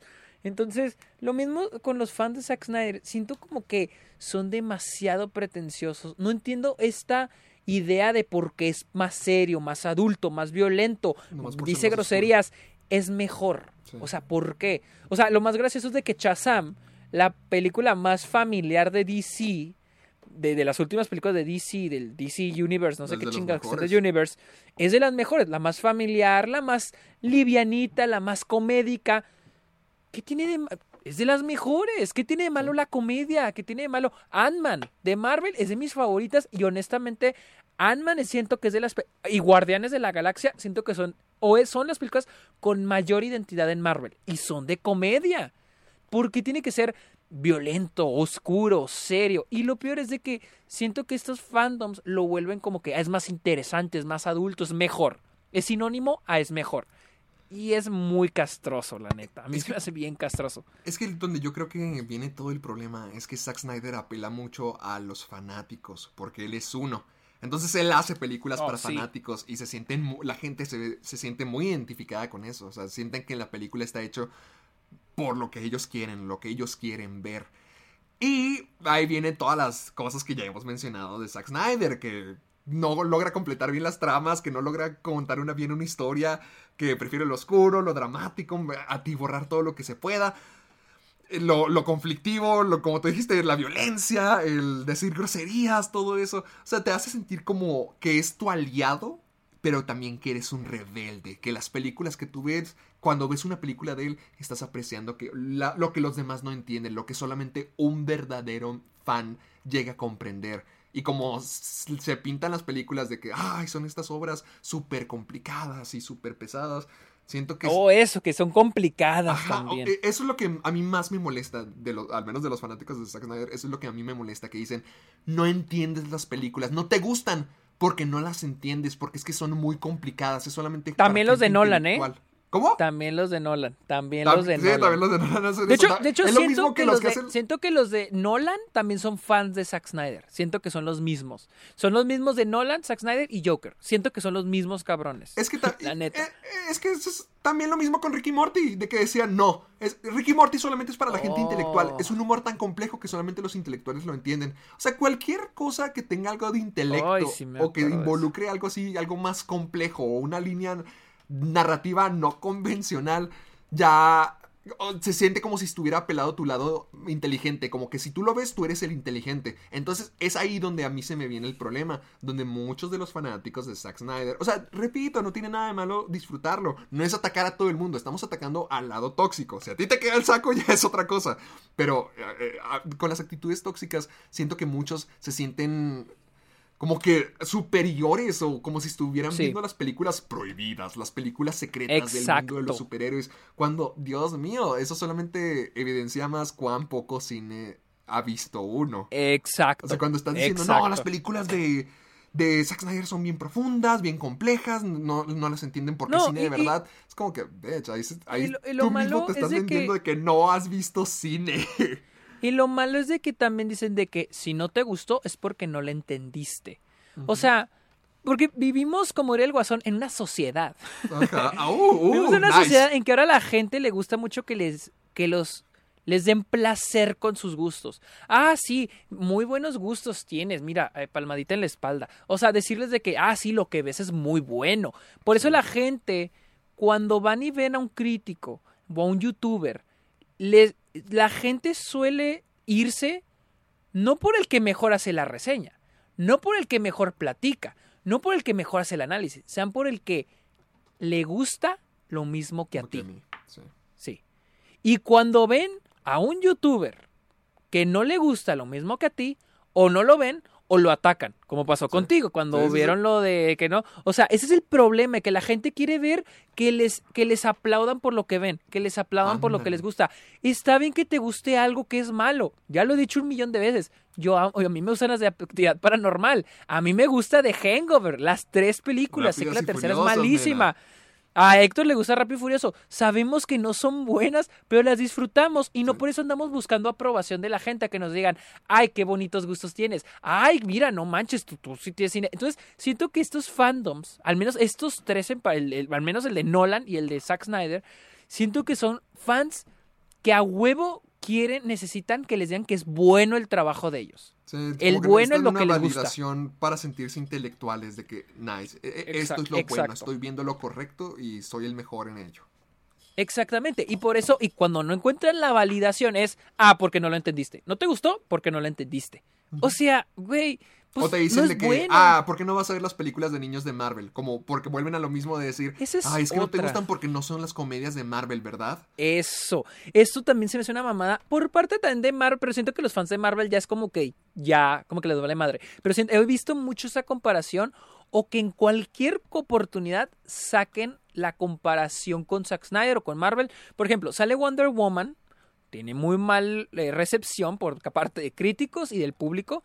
Y sale el fandom de Zack Snyder a decir, ja, es porque Zack Snyder ya no está envuelto. Eso pasa cuando sacas a Zack Snyder, güey. Dices, Güey, no mames, güey. O sea, para todo. Eh, película de Marvel, este, que, de, que, que- que a la gente no le gusta. Ajá, pues porque es de Marvel, no es como Zack Snyder. que- Güey, no mames. ¿No te gusta Zack Snyder? Como tú dijiste, Héctor, que alguien de repente se ponen de que, ah, pues vete a ver las películas de Marvel que son más comedia. Pues como te gusta la comedia de Marvel, pues por eso no, no entiendes a Zack Snyder, que es más oscuro y más complejo. Güey.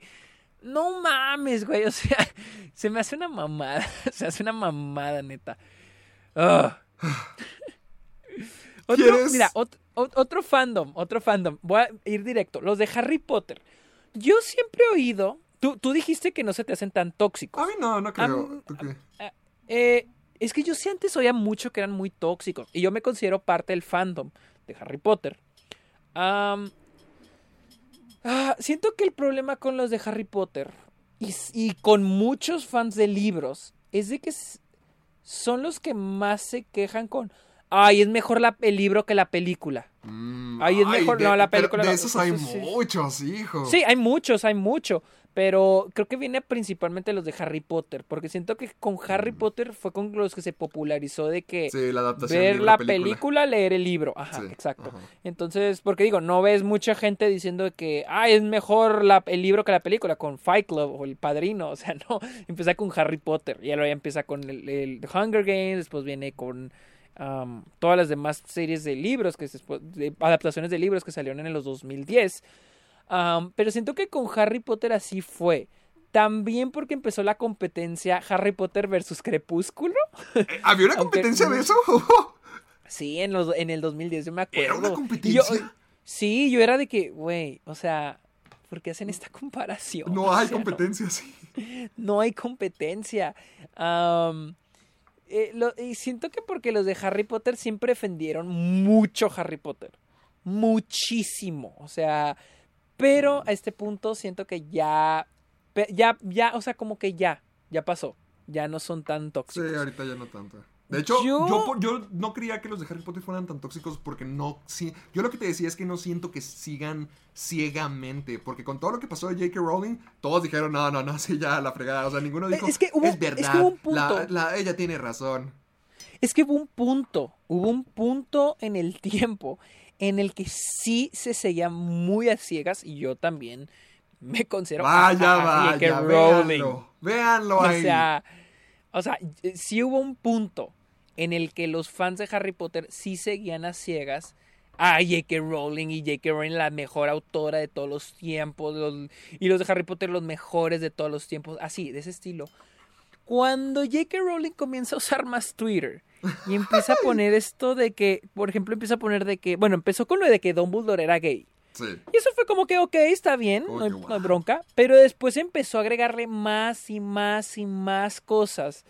Y a la gente fue como que, güey, ya para qué, ya lo que está en los libros, ya ahí sí déjalo. O sea, pues, ya, o sea, como que ya, como que al principio fue que, ah, ok. Después sale otra y dicen de que, mm, ok, bueno. Después sale otra de que, ok, ya, ya estuvo, ya no le muevas.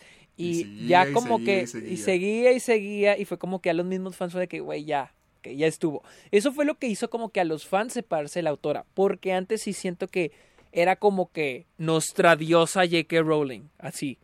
Y ya después dejó, ya pasó. o sea, sí, ya pasó. Luego están los fans de Star Wars. Oh, Ah, a ver, a esos ver, son, creo yo, los más clásicos. Siento Es que los ayer- dicen ayer- que no hay nada peor para un fanático de Star Wars que otro fanático Que de Star Wars. Mi- ayer estamos hablando de cuál era más tóxico, el de Zack Snyder o el de Star Wars. Tú Ah, dijiste es- que el de que Zack este no Snyder, sé. yo creo, yo creo que el de Star Wars. Yo pienso Es- que el de eh, Star Wars es más tóxico. Ah, Es que siento que el de Star Wars ha sido más longevo. Como que ahorita ya hay. Ya hay un, ah, un. Un pensamiento, una idea de lo que son los fanáticos de Star Wars. O sea, ya te, te haces una imagen de lo que. de lo que son los fanáticos de Star Wars. Pero al mismo tiempo han tenido años y años y años donde nada les gusta y nada les entra. También, o sea, tam- no, no ha- todo ha sido Siento de calidad, que- pero siento que son, siento que son muy, muy críticos al respecto de cuando sale algo nuevo de Star Wars. Yo siento que la toxicidad en, la, en el fandom de Star Wars comienza con, con las precuelas, no tanto con las originales. Yo siento que con las precuelas, por el hecho de que ya había internet, ya se pueden expresar en un lado, por el hecho de que ya era como que lo primero que era malo de Star Wars, porque pues la, trilogía original no era, no era mal, no era, es muy buena, es muy buena. Eh, sale el especial de Navidad, pero pues no había forma de quejarte en internet. Entonces yo siento que todo lo de la toxicidad del fandom de Star Wars inicia con las precuelas. Yo, mi cosa, yo, yo pienso, mira, con todos los fandoms es lo mismo. Todos los fandoms cuando va a haber nuevo contenido de su, de la franquicia que aman, siempre todos se hacen la idea de algo. Y cuando eso se estrena, obviamente no va a cumplir las expectativas de la mayoría, porque cada quien tiene su imaginación y sus pensamientos diferentes. Y con Star Wars es lo que siempre pasa. Siento que siempre terminan decepcionados porque se imaginan algo y no termina siendo ese algo. Sí. Ahora, yo siento que son los más tóxicos porque acosan a los actores y a los directores. Ve todo lo que le pasó a Kelly Marie Tran, todo lo que le hicieron a, a la Sí. actriz de Rose. A Ryan Johnson, a John a Ryan. Johnson también. O sea, es como que. O sea, siento que cuando hacen algo malo, o sea, cuando hacen algo malo, los. Cuando la película termina siendo mala, quieren que, que alguien pague. O sea, quieren que alguien pague. Alguien tiene que pagar, así, cañón. Y luego, lo peor es de que siento que ni ellos mismos saben lo que quieren. Por lo mismo, de que cada quien quiere algo diferente. Cada individuo es diferente y cada quien. Entonces, por ejemplo, hay unos que. Unos odiaban a Lucas, a George Lucas, por hacer las precuelas. Nomás con decirles, creo que ya lo dije en un episodio, pero hubo alguien que dijo. Una yo estaba defendiendo la octava y alguien dijo de que es que cuando un director, o sea, cuando alguien hace algo malo se nota que no le tenía pasión. Y yo le dije que, o sea, tú dices que Ryan Johnson no le tuvo pasión a la película. Sí, Ryan Johnson no le tuvo, no le tuvo pasión y terminó siendo algo basura. Le dije, ok, entonces bajo tu lógica, George Lucas no amaba lo que estaba haciendo cuando hizo las precuelas y esta persona me dijo que sí, que George Lucas ya no amaba Star Wars cuando hizo las precuelas. Ahí fue cuando me salí de Twitter y dije, con permiso, dejar de usar el celular por todo el día. o sea, lo único dije, que quería era tener la razón. Sí, quería tener la razón. O sea, para esa persona, George Lucas, el papá de Star Wars, no, no, la, no hizo las precuelas con amor. Tú, O tú sea- dices que esto se origina desde las precuelas, pero yo siento que viene desde Imperio Contraataca. Porque desde te hace? entonces ya estaban diciendo de que era basura. Ahorita ya había escuchado Mm. de esto antes, pero me acabo de meter a investigar un poquito más. Y definitivamente, ah, cuando Empire Strikes Back fue estrenada, fue recibida horrible por los dos lados, por el crítico y por la audiencia. Mucha gente sentía, bueno, los críticos pensaron que era muy silly, o sea, muy tonta, y no en un sentido eh, de entretenimiento, sino realmente muy tonta. Y luego los fanáticos no estaban conformes con que Darth Vader fuera el papá, creían que le estaba mintiendo. Otros no estaban felices con que el destino de Han fuera resuelto hasta la siguiente película. Muchos no estaban del todo convencidos con los segmentos de Yoda. Y otros también decían que hasta eh, la, la clásica frase de I know, cuando esta Leia le dice I love you, Mm, decía, sí. muchos dijeron que, es, que George Lucas hizo una película más racista y más sexista que la primera. Y eso estamos hablando de la mejor, de lo que es considerada ahora la mejor película de Star Wars hasta la fecha. Porque precisamente lo que tú dijiste, estoy totalmente de acuerdo. No saben lo que quieren los fanáticos de Star Wars. Pero Sí, eso no evita que crean que sí y que crean que tienen el derecho de que les den lo que ellos quieren y lo que ellos esperan de cada película. O sea, como que el hype, el hype arruina cualquier cosa, pero sobre todo con Star Wars es el máximo acumulador de hype de todas las propiedades allá Sí. afuera. Entonces todos tienen una expectativa siempre de lo siguiente, de lo siguiente, de lo siguiente. O sea, Star Wars es tan importante para la gente que es una referencia en cultura popular de cómo ha influenciado la vida de varios nerds y varias personas desde que son niños. Entonces se entiende que es algo popular, se entiende que es algo importante, se entiende que es algo muy preciado. Pero muchas veces nosotros al tener esto, algo popular, algo importante, algo preciado, nos creemos con el derecho de, o, o hasta con el título, como si fuéramos los protectores, como si solamente nosotros definimos qué es bueno, qué es lo correcto para esta franquicia. O sea, No, y se creen la fran... Ajá, los o sea, dueños ándale, de se creen la franquicia. franquicia, o sea, se creen dueños de la franquicia. Siento que ese es el problema, el sentirte No, y si alguien- entitulado a algo. Y, y probablemente alguien nos está escuchando en este momento decir de que, pues sí, la franquicia es de los fans, es lo No. que es por los fans, nosotros somos los fans, nosotros mandamos, o sea, güey, no mames. No, o sea, esa actitud y- y- sí es muy pedante, esa actitud es Sí. muy arrogante. Siento que, siento que ese es el problema con algunos de los fanáticos de Star Wars, que es muy arrogante para, y se sienten con la libertad de exigir y gritar y boicotear cuando algo no les parece. Y es gracioso porque no es como con los, eh, eh, los, los fans de Zack Snyder, todos están de acuerdo que Batman contra Superman es una obra maestra. No lo es, es mala, es basura, pero ok, todos creen, todos ellos creen que es buena y la disfrutan y está bien, por eso son sus fans. Con Star Wars es diferente. Eh, la trilogía original, ok, a todos les gustará. La- las precuelas, hay a quienes no les gusta, hay a quienes les gusta de los, los mismos fans. Eh, The Force Awakens, hay a quienes les gusta, hay quienes la odian. Eh, The Last Jedi, hay quienes la aman, hay quienes la odian. Eh, la, la otra vez me di cuenta que hay gente que de Rise of, The Rise of Skywalker, ¿Hay hay gente que la gente que la, que la ama, hay gente que le gusta. Y hay gente que la odia también del mismo y se la pasan peleando. Rogue One. Hay gente que no le que odia a Rogue One, hay gente que la ama, hay en el fan. Solo, hay gente que la ama, hay gente que la odia. Entonces estoy de que, güey, pónganse de acuerdo, cabrones. Dentro del fan. No estoy hablando, no estoy hablando del público en general ni la crítica. Estoy hablando de los mismos fans. Y ahora, y probablemente alguien me está escuchando y a decir, no, pero un verdadero fan no le gusta Rogue One. Y otro estar de que, no, a un verdadero fan sí le gusta Rogue One. Ese, ese, ese, por eso yo siento que los, los de Star Wars son los más tóxicos. Y la, pro- y, y- y la cosa es de que se pelean, digo, se pelean con güeyes que no les gusta lo que a ellos les gusta, se, se pelean pelean con güeyes que les gusta lo que a ellos no les gusta, se pelean entre ellos y terminan acosando cabrón a los actores, a los realizadores.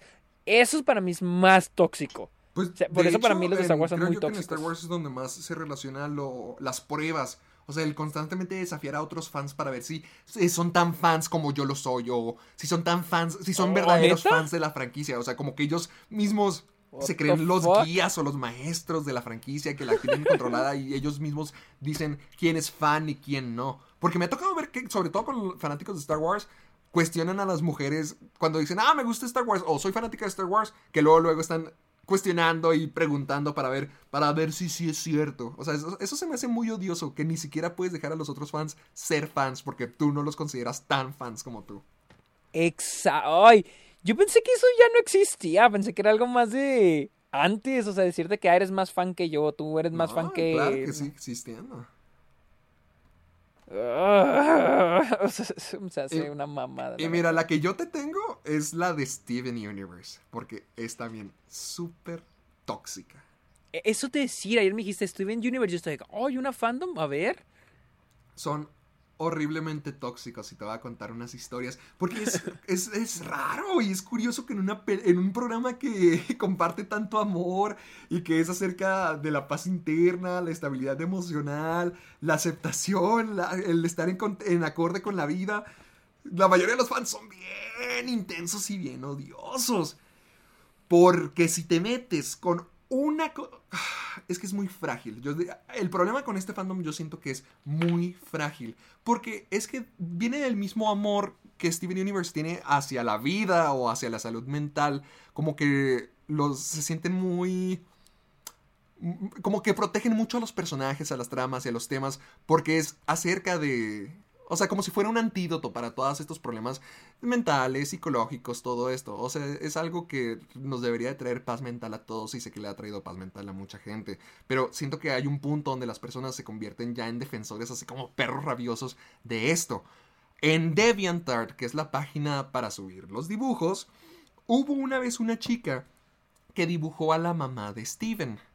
La mamá de Steven es una mujer gigante, o sea, es una mujer grande, es una mujer como de casi 3 metros, gorda, corpulenta, grande, grande, grande. O sea, es, es algo muy definitorio. Porque Steven Universe creó muchas... ¿Cómo ponerlo? O sea, Steven Universe sí creó varios estándares para, para la animación. Por ejemplo, gracias a Steven Universe es la razón por la que ya hay parejas LGBT dentro de las caricaturas. De hecho, fue, fueron por cositas así que pusieron a Steven en el mapa de lo LGBT como uno de los defensores más grandes. Entonces esta chica hizo el dibujo de la mamá, pero la hizo delgada.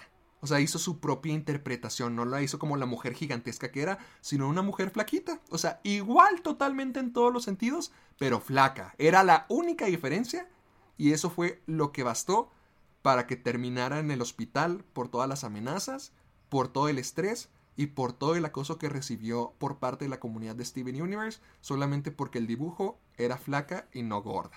O sea, solamente por eso. Y solamente por eso boicotearon todo su trabajo y la fregaron en mensajes de amenazas y de muerte, de que te vamos a matar, eres un asco, tu trabajo no sirve, hasta tal punto Espera, donde ¿quién- no- quién- no sé pero si la quién chica se era intentó ella? suicidar o si estuvo en crisis solamente. ¿Pero quién era ella? Una, una, una artista, una fanática. Una de las... Una... O sea, una fanática, como si tú hicieras un dibujo mañana de Harry Potter y lo subieras a DeviantArt. O sea, era una nadie, era una artista del internet.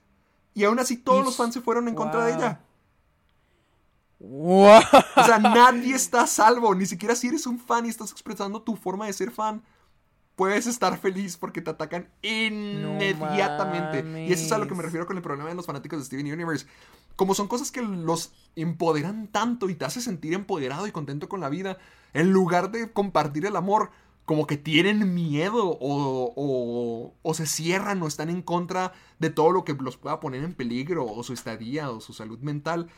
Y hace que atacan a los demás eh, y se fregan a todos los demás, todo lo que vaya en contra de su serie, se los fregan, como se fregaron a, a esta pobre chica que la llevaron casi al suicidio, solamente por hacer un dibujo diferente.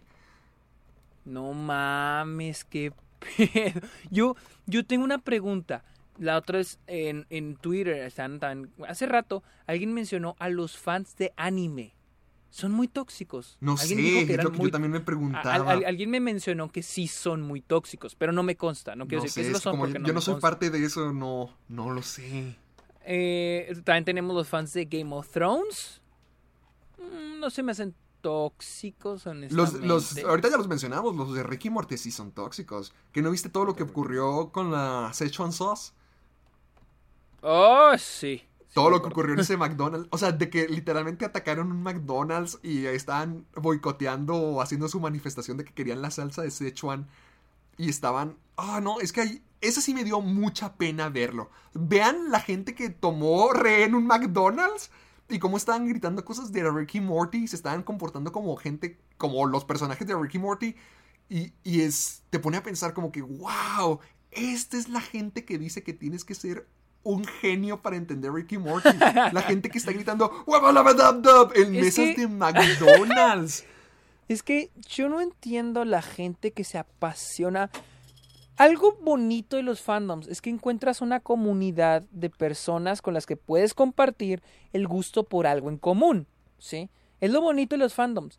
Pero, ¿cuál es el punto en fandom cuando, em, cuando tu vida, cuando tú empiezas de que tengo que defenderlo con mi vida, eh, eh, te tienes que pelear con la gente en internet, tienes que, o sea, imagínate la gente de Ricky Morty que fueron al McDonald's y pasaron tiempo protestando por una salsa, o sea, ¿qué tan miserable tiene que ser tu vida para perder tu tiempo haciendo eso?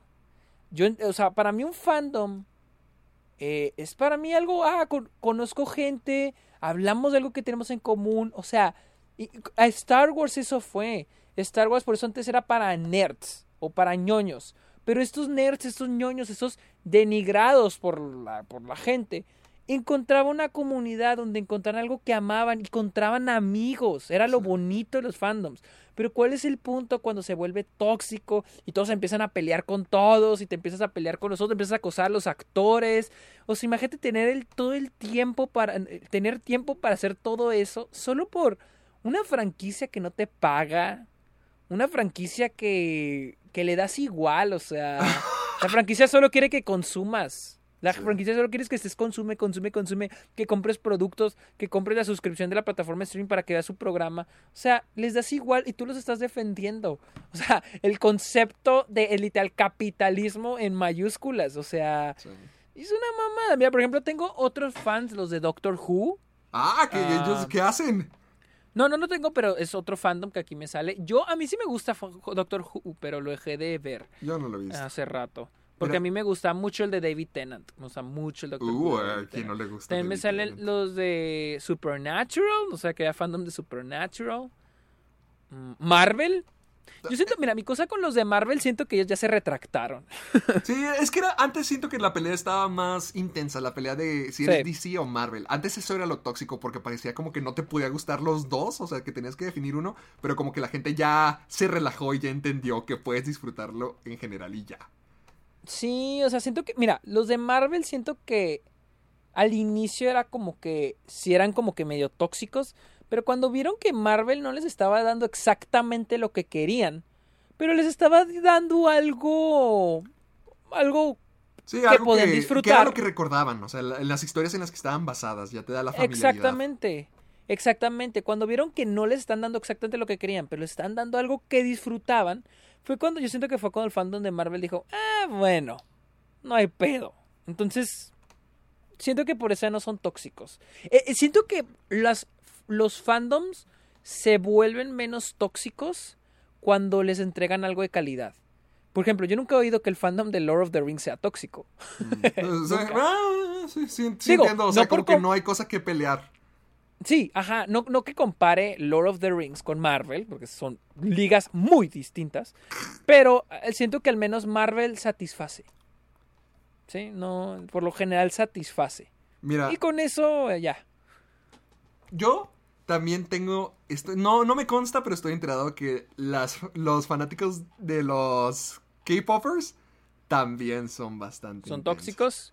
Que sobre todo los de BTS, la comunidad de fanáticas de BTS. Y, y si, no, ¿sabes qué? Me consta. Mi amiga Valeria me dijo que no quiere que BTS vuelva a México solamente por el trato que las fanáticas le dieron. O sea, me dijo que ella fue al concierto y que creo que no, no tienen planeado regresar a México pronto y que qué bueno porque los fanáticos se comportaron horrible con toda esta gente cuando vinieron aquí a México. Y sí he encontrado y sí me he topado con historias de cómo es que con todos los idols coreanos o asiáticos hay mucha devoción, o sea, tan extrema. Es la clase de, de fandoms donde no revelan si tienen pareja o no, por el hecho de que la gente se pone tan involucrada y tan intensa de que si tienes novia se enojan y te odian, o sea, hasta ese nivel. Y creo que con, con todos los idols coreanos aplica la misma, de que la gente está tan involucrada y se sienten tan apegados a ellos que sienten como si la persona fuera su producto. O sea, un, un cantante hecho. fuera, ellos fueran el dueño. De hecho, iba al siguiente fandom. A ver. Las, los, los, las Directioners. ¡Ah! Las Uh, también Direction. aplica, aplica. También aplica. O sea, ahorita que mencionaste a los de K-pop, me acordé de los Directioners. Ah, es que siento que los defendían un chingo a estos vatos. Un Sí, chingo. O sea, en general, con todos los, con todas las boy bands, siempre, siempre se daba de que defendían demasiado. Hasta el punto de morirse. Lo mismo pasó con Justin Bieber. Lo mismo pasó Con los- Justin eh, con Bieber. NSYNC, todo eso. Ahorita, bueno, ah, bueno, los K-pop. Los Sí, ahorita, ahorita ya los boy bands como que estamos tan conscientes de lo que son que ya no las afectamos de la misma manera o ya no somos afectados por ellas de la misma manera. Pero sí, o sea, ahorita, ahorita son los K-popers, los idols, la forma en que todo esto se arma. Sí.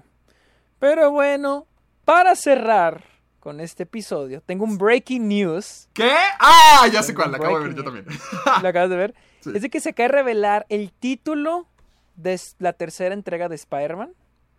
Pero ojo, son dos títulos. ¿Sí viste lo de los dos títulos, verdad? Sí, el, son Phone Home y Home, Phone Home- Wrecker. Phone Home. Ajá. eh, al- eh, Tom Holland sacó el título y se llama, se llama Phone Home. Pero también este Jacob Batalon, quien es Harry, sacó el título Home Wrecker. O sea, y los dos ponen, me da gusto mostrarles el título de la nueva película Spider-Man Home Wrecker y el otro es Phone Home, Oh, Um, shit. ¿Sabes lo que significa esto? que son dos como que universos ¡Sí! sí, yo también pensaba lo mismo, son dos universos. Sí, o sea, siento que Porque hasta el logo es diferente, hasta el logo es distinto. sí siento o sea, el logo que dice Spider-Man o como Sí, o sea, uno es gris y el otro es verde. Ah, ah, ok, ok, ok. Siento que incluso ah, en la película se va a reiniciar la película y lo va a iniciar, pero va a ser otra película. estaría no cool, estaría padre. Sí, estaría chido, estaría chido. O sea, siento que de alguna manera rompería la cuarta pared. Siento que. Un Yo poco. siento que ninguno de estos títulos es el real, que solamente es como que para. Sí, sí, probablemente ninguno para es el real. Lo de las dimensiones alternas, que este solamente son Sí. los títulos que ahí tienen para desviar y para introducir cómo va a estar todo. Pero con esto ya lo confirman, se trata de dimensiones. Sí, sí, pero ¿aún crees que vayan a aparecer estos vatos? Claro que sí, claro ¿Tú que van a aparecer. Estoy 100% seguro de ellos. Creo que no hay cosa que no se pueda hacer. Eh, no, yo siento que no hubieran hecho esta tercera película si no los hubieran conseguido. Porque obvio que quieren hacerlo de los universos. Y yo siento que es el punto donde puede ir Spider-Man. O sea, no siento que Spider... Si bien pueden hacer otra película, pero ¿qué punto tendría hacer un villano más de Spider-Man? Tiene que ser algo que realmente marque el legado para el personaje, para Tom Holland, para Marvel. Y las estrellas ya se alinearon como para que sí tengan a los tres. Entonces yo, ya Sí. con esto es confirmación de que, bitch, los tenemos. Pero bueno, esa fue la última noticia. Esa fue un breaking news, así que... ¿Listo? ¿Dónde te Ah, ya seguimos, vámonos, Héctor? ya son dos horas y media. Sí. ¿Dónde, ¿Dónde te seguimos? ¿Me escuchas? Ah, ah, perdóname, no te escuché. Eh, me pueden encontrar en Caja de Películas, como, eh, digo, en YouTube como Caja de Películas. Ahorita ya voy a subir mi review de A todos los chicos de los que me enamoré. Pues nada, te amo. Ahorita ya se sube. Eh, me pueden encontrar en Facebook y Twitter como Caja de Películas. Me pueden encontrar en Instagram como soy Héctor Portillo y en TikTok también. Y prepárense porque tengo unas ideas padres que se avecinan con TikTok. Así que quédense a la espera. Yo estoy en Twitter e Instagram y en Twitch como arroba el Sergio Munoz y tengo mi podcast. eh, ¿Cómo se llama? Ah, está ok. Está ok. el podcast está ok. Esta semana saco mi reflexión de El Señor de los Anillos y también estoy en Letterboxd donde estoy subiendo todos los días, estoy subiendo pues lo que veo, las películas que estoy viendo a diario. Así que síganme ahí y recuerden eh, escucharnos en Spotify y Apple Podcast y dejarnos su calificación en Apple Podcast. Vayan a Apple Podcast, busquen el Club de los Amargados y a mero abajo viene la sección para dejar su comentario y usar el hashtag Soy Amargado para ver todos sus comentarios, sus preguntas, memes, etcétera, etcétera, etcétera. Uf, Nos vamos. así que ya vámonos, vámonos, comer, que tengo la garganta reseca. Bye. Bye.